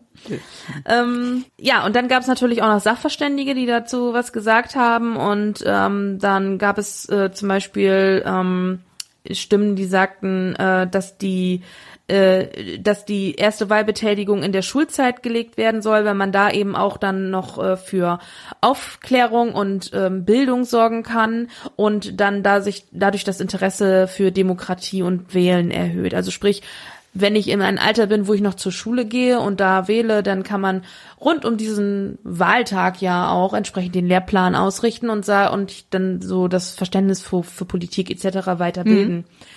Ähm, da gab es aber auch wieder Gegenstimmen, die dann gesagt haben, ähm, dass es in Österreich äh, ja diese Senkung bereits gibt, diese Senkung des Wahlalters, und dass das da nicht diesen äh, Effekt hatte, dass die politische Bildung und das politische Wissen sich da erhöht hat in dem in dem Alter. Es gibt halt für alles ein Für und Wider, so kann man das zusammenfassen. Ähm, und äh, ja, es wird darüber noch weiter diskutiert. Also das ist jetzt noch nicht das letzte Mal gewesen, dass da, dass sie darüber gesprochen haben. Den Terminplan hatten wir letztes Mal, den habe ich jetzt hier gerade noch nicht äh, nicht vor mir. Aber das, es wird ja noch mal darüber gesprochen ähm, und äh, dann gibt's vielleicht auch einen Konsens. Ja, dann gab's am 12.05. gab's direkt die nächste Sitzung. Äh, da ging es dann zum Thema gleichmäßige Repräsentanz von Männern und Frauen im Bundestag. Das wird sicherlich auch nochmal ein großes Thema. Also da geht's um, das, äh, um den ganzen Themenkomplex. Äh, soll es eine Quote geben? Also eine Frauenquote? Äh, und wenn ja, wie? Soll das dann pro Partei oder wie? Und pro, oder bei der, bei der Aufstellung der Liste schon? Soll, also sollen die Listen schon quotiert werden müssen? Also so wie, so wie es die Grünen ja zum Beispiel schon machen ähm, dass es immer abwechselnd Mann, Frau, Mann, Frau, Mann, Frau auf den, auf den Listen sein muss. Das wäre zum Beispiel eine Möglichkeit. Ähm, und da äh, lief es ähnlich ab wie jetzt bei der äh, bei der Sitzung zum Thema Wahlalter. Ähm, die ganzen Fraktionen und Parteien und Sachverständigen haben halt ihre Standpunkte ausgetauscht, haben darüber diskutiert. Ähm, ich habe mir die, äh, konnte mir die jetzt ehrlich gesagt nicht komplett angucken, konnte, sondern habe nur so ganz kurz mal äh, reingehört. Deswegen, aber wen das interessiert, äh, darf sich das gerne anschauen, denn auch die Sitzung ist öffentlich, genau wie die andere. Und beide werden wir dann in den Shownotes verlinken. Diese ganzen Sitzungen jetzt im Moment dienen jetzt einfach dem Meinungsaustausch und, und dem Standpunkteaustausch, um dann eben eine gemeinsame Position zu entwickeln, die dann, äh, ja, erstmal in dem Zwischenbericht im August münden wird und dann später dann hoffentlich in einem Gesetzentwurf, der dann hoffentlich beschlossen wird. Ja, das waren jetzt die äh, großen Top-Themen, die wir uns rausgesucht haben. Und äh, ja, was war denn sonst noch? Ja, sonst, wie gesagt, haben wir eine lange, lange Liste, die wir gleich runterrattern werden. Ich möchte mir noch eine Kleinigkeit mal eben schnell rauspicken, nämlich äh, die die Debatte oder die, die äh, Beratung des Rennwert- und Lotteriegesetzes. Das Gesetz selber ist jetzt gar nicht so spannend. Da geht es äh, auch nur um die Besteuerung von Gewinnen aus Glücksspielen. Ähm, da soll einfach nur das Abrechnungsverfahren soll von jährlichem auf quartalsweise umgestellt werden. Ähm, wenn du jetzt nicht gerade ein Glücksspielunternehmen hast, dann ist dieses Gesetz nicht für dich relevant. Ich wollte es mir aber trotzdem einmal rauspicken, denn es ist das erste Le äh, Gesetz in dieser Legislaturperiode, das aus dem Bundesrat in den Bundestag gekommen ist. Denn ähm, Der Gesetzgeber für Bundesgesetze ist und bleibt der Bundestag. Das ist auch der einzige, der Bundesgesetze beschließen kann. Der Bundesrat hat aber ein Initiativrecht im Bundestag. Das ist ein, ein Fall, den wir äh, einfach nochmal erwähnen wollten, kurz erklären wollten, weil wir den bisher nicht, erhatten, äh, nicht hatten. Das Ganze funktioniert dann so, dass der Bundesrat halt in seinen Sitzungen ähm, mit den Vertretern der ganzen Länderregierungen sich auch auf einen Gesetzesentwurf einigen kann, diesen Gesetzesentwurf dann in den Bundestag einreicht, also genau genommen dann an die Bundesregierung, die dann eine Stellungnahme schreibt und die reicht ihn dann in den Bundestag ein und so kann dann über die Länder auch ein Gesetz zu einem Bundesgesetz werden. Da gibt's auch gewisse Verpflichtungen, das ist in der Verfassung so geregelt, ähm, dass der, dass die Bundesregierung das auch dem Bundestag zuleiten muss. Also die können dann nicht sagen, ja nee, behalten wir, wollen wir nicht haben, sondern das ist halt auch eine Verpflichtung, dass dann ähm, die Gesetze, die Gesetzentwürfe, die aus dem Bundesrat kommen, tatsächlich auch im Bundestag behandelt werden und äh, beraten werden müssen. Nee, das ist jetzt also das erste Beispiel dieses Falls. Da werden noch einige kommen, weil der Bundesrat hat jetzt gerade in den letzten zwei Wochen haben die auch so ein ganzes Bündel an Gesetzen eingereicht. Die werden sicherlich in den nächsten Wochen dann irgendwann beraten werden. Es ist aber schon bemerkenswert, wie lange das dann immer dauert. Weil dieses Gesetz wurde, glaube ich, im Januar oder so in den Bundestag ein, reingegeben und wurde jetzt erst besprochen. Also die liegen da auch ganz oft dann eine ganze Weile. Ja, und dann, äh, wie gesagt, hatten wir eine lange Liste von Themen, die wir jetzt heute nicht mehr ausführlich besprechen können. Von denen werden aber sehr viele dann in der nächsten Woche, nein, in der nächsten Folge sicher nochmal auf die Liste mitkommen. So, was hatten wir denn? Ja, ähm, es gab diverse öffentliche Anhörungen, unter anderem zum Pflegebonus, über den wir ja auch schon gesprochen hatten. Ähm, und äh, dann gab es äh, nochmal ähm, die öffentliche Anhörung zur Änderung des AGGs, also des Allgemeinen Gleich, Gleich, Gleichbehandlungsgesetzes, richtig? Mhm. Allgemein, ja, habe ich so, ich, ich hoffe, ich habe es richtig ausgesprochen. ähm, und äh, zur Abschaffung der EEG-Umlage. Also über alle drei Themen hatten wir schon gesprochen und da gab es jetzt, wie gesagt, die Anhörung. Genau, dann gab's noch einige aktuelle Stunden, und zwar zum Thema Klimawandel, zur Lebensmittelproduktion und zu den sozialen Folgen des Ölembargos. Ähm, dann gab es Gesetze in zweiter und dritter Lesung beschlossen. Ähm, die Abschaffung der EEG-Umlage, ähm, die Änderung des allgemeinen Gleichbehandlungsgesetzes, ähm, Überga der Übergang äh, des Bewachungsregisters, äh, Gesetz zur Normenkontrollrat, zum Gesetz zum Normenkontrollrat und der Bundeswehreinsatz Eunavor. Genau, die hatten wir in der letzten Folge ja alle schon mal kurz angesprochen und die sind jetzt also endgültig beschlossen und können dann demnächst in Kraft treten. Dann gab es noch einige Gesetzentwürfe, die jetzt in erster Beratung äh, besprochen wurden und in die Ausschüsse überwiesen wurden. Davon werden wir sicherlich äh, viele in der nächsten Folge wieder aufgreifen. Das sind zum einen der Bundeswehreinsatz MINUSMA in Mali. Der Bundeswehreinsatz EUTM Mali. Ein Gesetz zur Unterbringung einer Entziehungsanstalt von der CDU-CSU-Fraktion. Die Umsetzung der Digitalisierungsrichtlinie. Ein Gesetz zur Bekämpfung terroristischer Online-Inhalte. Die Änderung des Bundesfernstraßengesetz. Die Änderung des BAföG-Gesetzes, nee, BAföG des Bundesausbildungsförderungsgesetzes, also kurz BAföG. Umsetzung äh, der EU-Richtlinie zu Arbeitsbedingungen in der EU. Ein Gesetzentwurf zur Amtsausstattung des Bundeskanzlers von der AfD-Fraktion. Die Änderung der Abgabenordnung. Ein Gesetz zur Einführung von virtuellen Hauptversammlungen. En, äh, Sanktion, das Sanktionsdurchsetzungsgesetz. Da geht's dann um Sanktionen gegen Russland, nicht gegen Hartz-IV-Empfänger. Nur um Ja, das genau. von der anderen nochmal abzugrenzen. Äh, außerdem ein Gesetz zur Flexibilisierung der Höhe des Zinssatzes bei Steuernachzahlungen von der AfD-Fraktion. Und äh, Rentenanpassung 2022. Genau. Außerdem hatten wir noch äh, die Eidleistung äh, unserer neuen Familienministerin, der Name mir gerade entfallen ist. Aber vielleicht kannst du ihn kurz nachschlagen.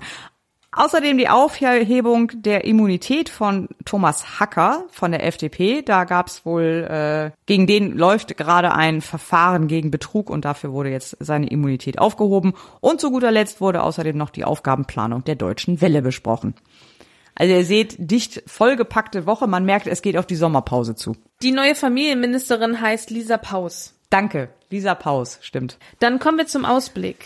Ähm, alles, was in diesen letzten Sitzungen der ersten Lesung war, geht dann in die zweite und dritte. Ähm, und außerdem auch noch das Pflegebonusgesetz und das vierte Corona-Steuerhilfegesetz, über das hatten wir auch letzte Woche schon, äh, letztes Mal auch schon gesprochen. Genau, zu denen gab es auch öffentliche Anhörungen. Also geht einfach immer davon aus, es gab auch immer eine öffentliche Anhörung zu allem. So, und dann ähm, für den weiteren Ausblick. Die ersten Tagesordnungen sind schon raus. Wir gehen aber davon aus, dass die noch äh, sich noch ein bisschen ändern werden. Für den allgemeinen Ausblick haben wir aber auch noch mal eine neue Seite auf unsere Seite parlamentsrevue.de gestellt, nämlich in der Rubrik Parlaments Preview. Ähm, führen wir jetzt einmal eine Liste von Gesetzen und Gesetzentwürfen, die irgendwo in der Pipeline sind. Also von beginnend von Referentenentwürfen äh, runter zu hängt irgendwo im Ausschuss. Da könnt ihr dann, also das haben wir hauptsächlich für uns selber, damit wir den Überblick nicht verlieren. Ähm, aber dann können wir euch auch einfach daran teilhaben lassen. In dieser Liste könnt ihr auch immer reinschauen, was gerade so äh, unterwegs ist, was in Arbeit ist und zu welchem Status, in welchem Status sich das befindet. Ich versuche diese Liste immer so freitags zu aktualisieren. Manchmal schaffe ich es auch erst sonntags. Aber so am Wochenende wird die eigentlich immer aktualisiert. Und dann würde ich sagen, haben wir, glaube ich, die letzten beiden Sitzungswochen ausgiebig erörtert. Ja, absolut. Also ähm, man hätte natürlich noch über viele andere Themen ja. sprechen können, die wir jetzt hier nur runtergerattert haben. Ähm, aber das würde den Rahmen sprengen. Ich finde, das haben wir, glaube ich, recht gut zusammengefasst. Und ich freue mich auf die weiteren Folgen, die ja nicht minder ähm, umfangreich werden. Ähm, und ja, also wir haben auf jeden Fall viel zu tun in den nächsten Monaten, Wochen bis zur Sommerpause. Und äh, ja, Genau. Wird spannend. Wird spannend. Und bleibt spannend. Dann danken wir fürs Zuhören, danken wie immer für eure Aufmerksamkeit, wünschen euch ein äh, schönes Wochenende, alles Gute. Ihr könnt diesen Podcast abonnieren auf Spotify, auf Apple Podcast, iTunes, Podcast Addict und die, äh, einem Podcatcher eurer Wahl. Und dann sagen wir Danke und bis zum nächsten Mal. Bis zum nächsten Mal. Tschüss. Wir sind damit am Schluss der heutigen Tagesordnung. Ich wünsche den Kolleginnen und Kollegen gute Reise in ihre Wahlkreise, den Kolleginnen und Kollegen, die in Nordrhein-Westfalen noch Wahlkampf führen, jeden erdenklichen Erfolg und denjenigen, die in Berlin bleiben müssen oder in Berlin bleiben wollen, auch noch ein angenehmes Wochenende. Ich berufe die nächste Sitzung des Deutschen Bundestages ein auf Mittwoch, den 18. Mai 2022, 13 Uhr. Die Sitzung ist geschlossen.